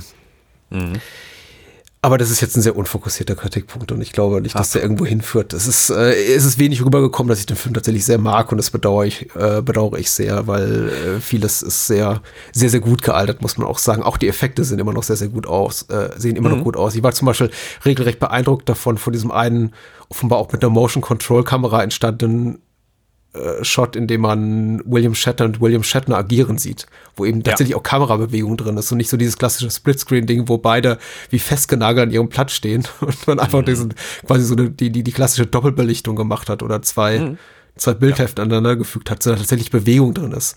Und ich dachte, ach cool, also dafür war dann doch Geld da. Das ist ja auch, ja, ne? ja. das hat damals so oder so ähnlich nur eigentlich zurück in die Zukunft 2 gemacht. Das stimmt. Oder auch die Schüsse aus dem, dem getarnten Schiff, das sieht auch ganz hervorragend aus. Oh das ja. haben die auch sehr, sehr schön gelöst, ja. Ich glaube, die Explosion des Bird of Prey haben sie aber recycelt aus dem dritten Teil. Ja, das sieht man leider auch. Das ist, äh, das ist vielleicht nicht der schönste Effekt, aber es ist auf jeden Fall äh, ein gutes Knallbau. Ja, Mo ist ja Modell dafür kaputt gemacht. Immerhin. Genau. Aber ich verstehe deine Kritikpunkte auch vollkommen. Ne? Also ich bin da inzwischen nur total vorsichtig geworden. Ich glaube, vor zehn Jahren hätte ich da noch genauso, genauso mitgedacht. Ähm, ich bin da vorsichtig geworden, weil ich, weil ich heute immer, wenn ich mir denke, boah, ich hätte mir mehr Budget gewünscht, denke ich auch gleichzeitig in einem leicht anderen Teil meines Gehirns, oh Gott, aber was hätten sie daraus gemacht? Hm. Denn wenn man jetzt mal sieht, Abrams ist ja sehr, sehr dick ausgestattet worden mit Geld für diese zwei Filme, die er, die er da gemacht hat. Und das hat den Filmen jetzt auch nur sehr begrenzt gut getan. Die sehen vielleicht besser aus, aber hauen mich dafür inhaltlich nicht so um. Und dann muss ich jetzt mal sehen, dann sehe ich daneben so ein Star Trek 6 und da ist mir der Inhalt ja. und eben dieses Emotionale so viel mhm. wichtiger, dass ich sage, ach, scheiß doch drauf, wie der aussieht. Ähm, das, ist, das ist alles richtig gut gemacht. Das hat diese ikonischen Szenen, das hat dieses Dinner-Ding, das hat diese, diese Blutgeschichte, das hat äh, äh auch die, die diese Weltraumschlacht am Ende. Mhm. Das, das, das, das ist auf einem Niveau, dass ich völlig glücklich bin und vielleicht sogar froh bin, dass sie dieses Mehrbudget nicht hatten, sondern dass sie die Zeit lieber für eine gute Schreibe benutzt haben. Ähm, denn mehr Geld macht leider in den häufigsten Fällen nicht bessere ja, Filme. Vielleicht hätte ich, ja, vielleicht rede ich auch gar nicht so sehr vom finanziellen Budget wie vom kreativen mhm. Budget. Vielleicht hätte man einfach so, Niklas ja. Meyer mehr kreative Freiheit ja. gönnen sollen. Und wie gesagt, ja, ich bin ja auch da hin und her gerissen diesbezüglich. Ich habe zu Beginn unseres Gesprächs gesagt, ich finde auch die Freiheiten, die sich Niklas Meyer hier erwähnt, äh, nimmt mit ähm, äh, Spock-Zitaten wie nur Nixon konnte nach China gehen, äh, altes vulkanisches Sprichwort, schon auch grenzwertig. Also, mhm. und bei Abrams hat sich auch dann spätestens mit Into, the, Into Darkness gerecht, dass man ihm eben so viel Freiheiten gelassen hat. Absolut. Äh, andererseits, ich wünschte eben, also 91 war dieser Eindruck noch, glaube ich, stärker als heute. Mhm. Damals schon dieser Film konnte so gut aussehen, wie es 91, was weiß ich, ein, was, was liefen in der Ecke? Ghostbusters 2 ja. oder so? Was waren vergleichbar große ja. Blockbuster in meinen Augen? Also in meinen Augen waren Ghostbusters 2 und Star Trek 6 ungefähr vergleichbar große Filme. Ghostbusters 2 ja. kam, kam zwei Jahre vorher raus. Aber der wirkt einfach zehnmal teurer. Also. Ja, ja, vielleicht schon. Ja, doch, durchaus. Äh, die Musik von Cliff Idleman. Wieso Cliff Idleman, der eher durchaus kompetenten Job macht. Aber wie sollte man nicht oh, Jerry die Ouvertüre, Ja. Die Ouvertüre, die, die ist ein Knaller. Also so dieses, wie man in den Film reingezogen wird, ist richtig gut vom, vom Score her. Finde ich. Ich finde es in Ordnung. Ah. Aber es gibt bessere Scores. Ja, ja, das schwarze Loch. okay, Entschuldigung. Nein, inner, innerhalb der Reihe möchte ich mal sagen. Ja, ja, klar. Und, klar, klar, klar. Ich weiß, was du meinst. Ach, egal. Nee, das geht jetzt schon, schon zu sehr ins Granulare und ich möchte jetzt mhm. auch gar nicht rein. Alles in Ordnung. Mhm. Äh, Kurtwood Smith mhm. wollte ich noch erwähnen als Präsident. Ähm, oh ja, Dem hätte ich vielleicht einen ja. größeren Stab gewünscht, also ne, mhm. äh, Beraterstab. Ich finde gut, dass Mark Lennart da sitzt als, als Sarek. Äh, immer nettes Wiedersehen, wenn auch komplett verheizt. Aber ich finde Das ist sein letzter, letzter Auftritt, oder? Sollte es gewesen sein. Ich glaube, viel älter wurde er nicht. Nee, war, ich meine, bei TNG tauchte er ja auch auf, aber das war auch vorher, meine ich. Also zeitlich mm. gesehen. Vielleicht täusche ich mich da auch. Ja. Äh, aber es muss ich, ungefähr ich glaub, in derselben Ecke gewesen sein. Ich meine, es war aber auch tatsächlich in der dritten Staffel, dass er bei TNG auftaucht, ja. Ja. Und aber, ich meine, dann oh. ist er raus hm. irgendwie, weil parallel jetzt zu dem Film war ja auch Spock nochmal bei TNG. Und ich glaube, das mit der Sarek-Geschichte taucht auch danach dann wirklich. Ich meine, was heißt raus? Ich glaube, er hatte äh, eine, eine, chronische Erkrankung zuletzt und war dann, ja, ist dann auch, glaube ich, drei, vier Jahre später gestorben. Aber gut, mhm. ähm, führt zu weit. Kurtwood Smith, sehr gut. Mhm. Äh, mag ihn, guter Mann. Hat die Synchronstimme von Roger Moore. Mhm. Und auch, also, eine tolle Optik. Ja, ja, ja. Also, äh, sieht richtig cool aus hier. Ja, sieht auch so ein bisschen wie der eine in diesem Rad in der Wolfgang Petersen Adaption von Unendliche Geschichte. Der hat auch immer auch so einen ja, Hockerkopf. Ja. Ja, stimmt. Mhm. Eigentlich ein schönes Design. Man kann mit so Höckern auf dem Kopf eine ganze Menge machen, wie sich jetzt zeigt. Mhm. Äh, Kurtwood Smith, äh, ich meine, Kurtwood Smith ist ja sowieso, glaube ich, für so äh, Menschen, die Genre-Kino mögen, einfach, ein, äh, einfach glaube ich, ein beliebtes Gesicht, das ist jetzt nichts Neues. Ja. Und deswegen habe ich, da, ja. daher rührt, glaube ich, auch meine Affinität, weil ich ihn eben kenne aus, aus Robocop und, und Creeps und ich glaube, er war auch in fast jeder Star Trek-Serie irgendwann mal Gast da. Ich weiß ja. mit Sicherheit, dass er in DS9 Deep Space. Nine war, in der späteren Voyager Folge und in. Voyager auch. Oh. X-Files war er auch definitiv einmal in einer sehr, sehr guten Folge äh, aus Mhm. der dritten Staffel, deren Name gerade nicht einfällt. Also, sagen wir mal so, wenn man äh, Genre-Kino und Fernsehen in den frühen 90ern guckt hat, dann war er eigentlich fast überall. Alter Robocop-Fan, ja. Ja, ja, natürlich. Sowieso fast der beste Film aller Zeiten. Ja, siehst du. Ja, nee, es ist schön, dass er hier auftaucht und ich finde ihn auch cool in dieser Rolle. Klar, dass äh, die Umgebung hätte noch ein bisschen größer sein können und das ganze politische Gehabe äh, in diesem Universum auf der Erde ist mir immer noch nicht so richtig klar. Äh, aber das muss es auch nicht. Das muss es auch nicht sein. Ich finde es auch ganz gut, dass das was nebulös ist. Am Ende. Schön. Ach, ich bin, zu, ich bin wirklich zufrieden. Ich bin zufrieden mit diesem, mit diesem Film, aber ich bin auch zufrieden mit diesem Gespräch, weil ich ja, wie gesagt, auch wenn ich dem immer wieder zehn Punkte von zehn gebe, was, was eine krasse, krasse Ansage ist, die äh, wirklich emotional gebe und auch äh, ganz klar sagen kann, ja, äh, da gibt's Schwachstellen, Ja. da gibt's Problempunkte und man merkt auch hinter den Kulissen hat's gerappelt und gerumpelt, aber der hat viel Gutes. Vielleicht auch noch ähm, ein bisschen auf die Charaktere gesehen. Ich mag, dass der nicht nur Strahlemänner zeigt und ich mag, dass er eben auch verschiedene Facetten zeigt, auch von dieser Crew, aber ähm, ganz generell auch innerhalb dieses Universums. Und das ist ein toller Schlussstrich. Ein toller Schlussstrich, der Fragen aufwirft, der aber auch einfach viel Respekt zollt, gerade dieser alten Serie gegenüber. Ähm, und ich glaube, die Films einfach größtenteils sehr, sehr glücklich entlassen hat damals. Und auch heute, wenn man die Reihe so durchguckt, sehr glücklich entlässt. Ja, Ja. Absolut. Bis Und Generations kommt. bis Generations kommt, über den wir vielleicht, aber, aber wahrscheinlich niemals reden. Ach, ich weiß nicht. Ist ein schwieriger Film, um drüber zu sprechen, glaube ich. Wir wollten uns schon länger mal widersprechen und wir hatten ein paar andere Sachen in Erwägung gezogen, über die wir sprechen. Und im Zuge der allgegenwärtigen Situation, mit der sich alle Menschen, glaube ich, gerade auseinandersetzen müssen, haben wir gesagt, wir machen mal was für die gute Laune. Und ich glaube, wir waren erfolgreich. Also gu gu Ja. gute Filmwahl. Ich bin sehr dankbar Ja. dafür, einfach für diesen Vorschlag. Und Ja, Star Trek ist fürs Herz, finde ich. Und gerade Star Trek vermittelt eins, was für mich diesen Kern von, von dem Ganzen immer wieder ausmacht. Und das auch alle Serien, die ich da sehr gern mag, alle Filme, die ich da sehr gern mag, haben für mich im Kern halt dieses Thema Freundschaft und äh, d- einfach so eine, so eine Gemeinschaft, die da gebildet wird, so ein Hand in Hand. Und ich glaube, genau das ist jetzt das, was man gut brauchen kann. Sehr schön Ja. gesagt. Wo kann man dich denn sonst noch hören und lesen und sehen, was von dir sehen? Patrick, man kann ja was von dir lesen, mehr oder weniger Ja. direkt, in Ja. deiner Funktion als Lektor und wunderbarer, auch inhaltlicher Beistand von Columbo Columbo, meinem Buch über die gleichnamige Fernsehserie. Das mache ich jetzt nicht hier, um einfach nochmal die Werbetrommel zu rühren, weil ich glaube, ich habe das zu Genüge getan, sondern einfach nochmal, um einen Scheinwerfer Licht äh, auf, auf, auf dich zu werfen, der da ganz Großartiges geleistet hat und hiermit auch nochmal offiziell benannt werden soll als jemand, der dessen Beitrag unbezahlbar war zum Erscheinen Oh, dieses Buches, zur Publikation dieses Buches. Also Udo hat das Ganze einmal quer gelesen und dann nochmal lektoriert und dann nochmal gesagt, da könnte aber noch was fehlen, hier und da. Ganz, ganz groß und ich danke dir ganz herzlich dafür. Und deswegen hast du jetzt alle Zeit der Welt, alles zu bewerben, was du möchtest. Wo kann man bei dir Oh, Schuhe kaufen?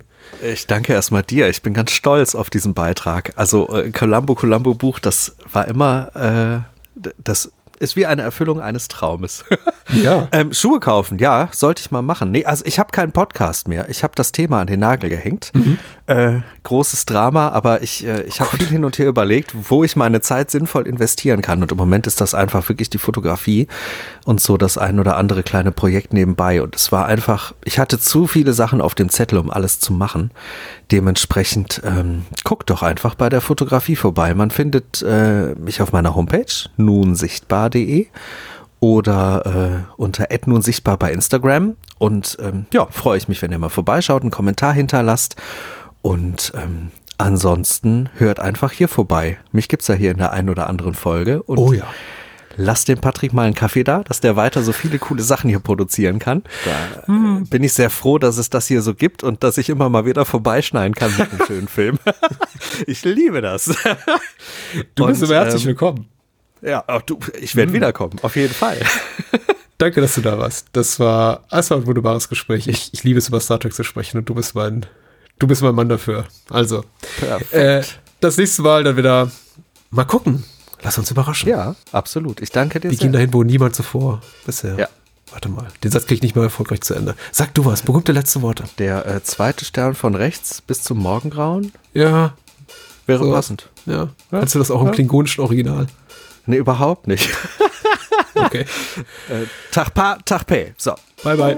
bye.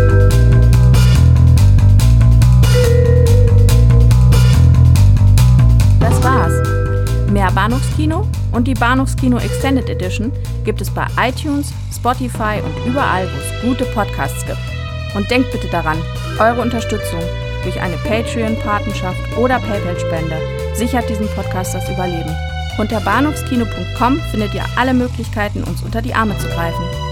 Vielen Dank fürs Zuhören und adios.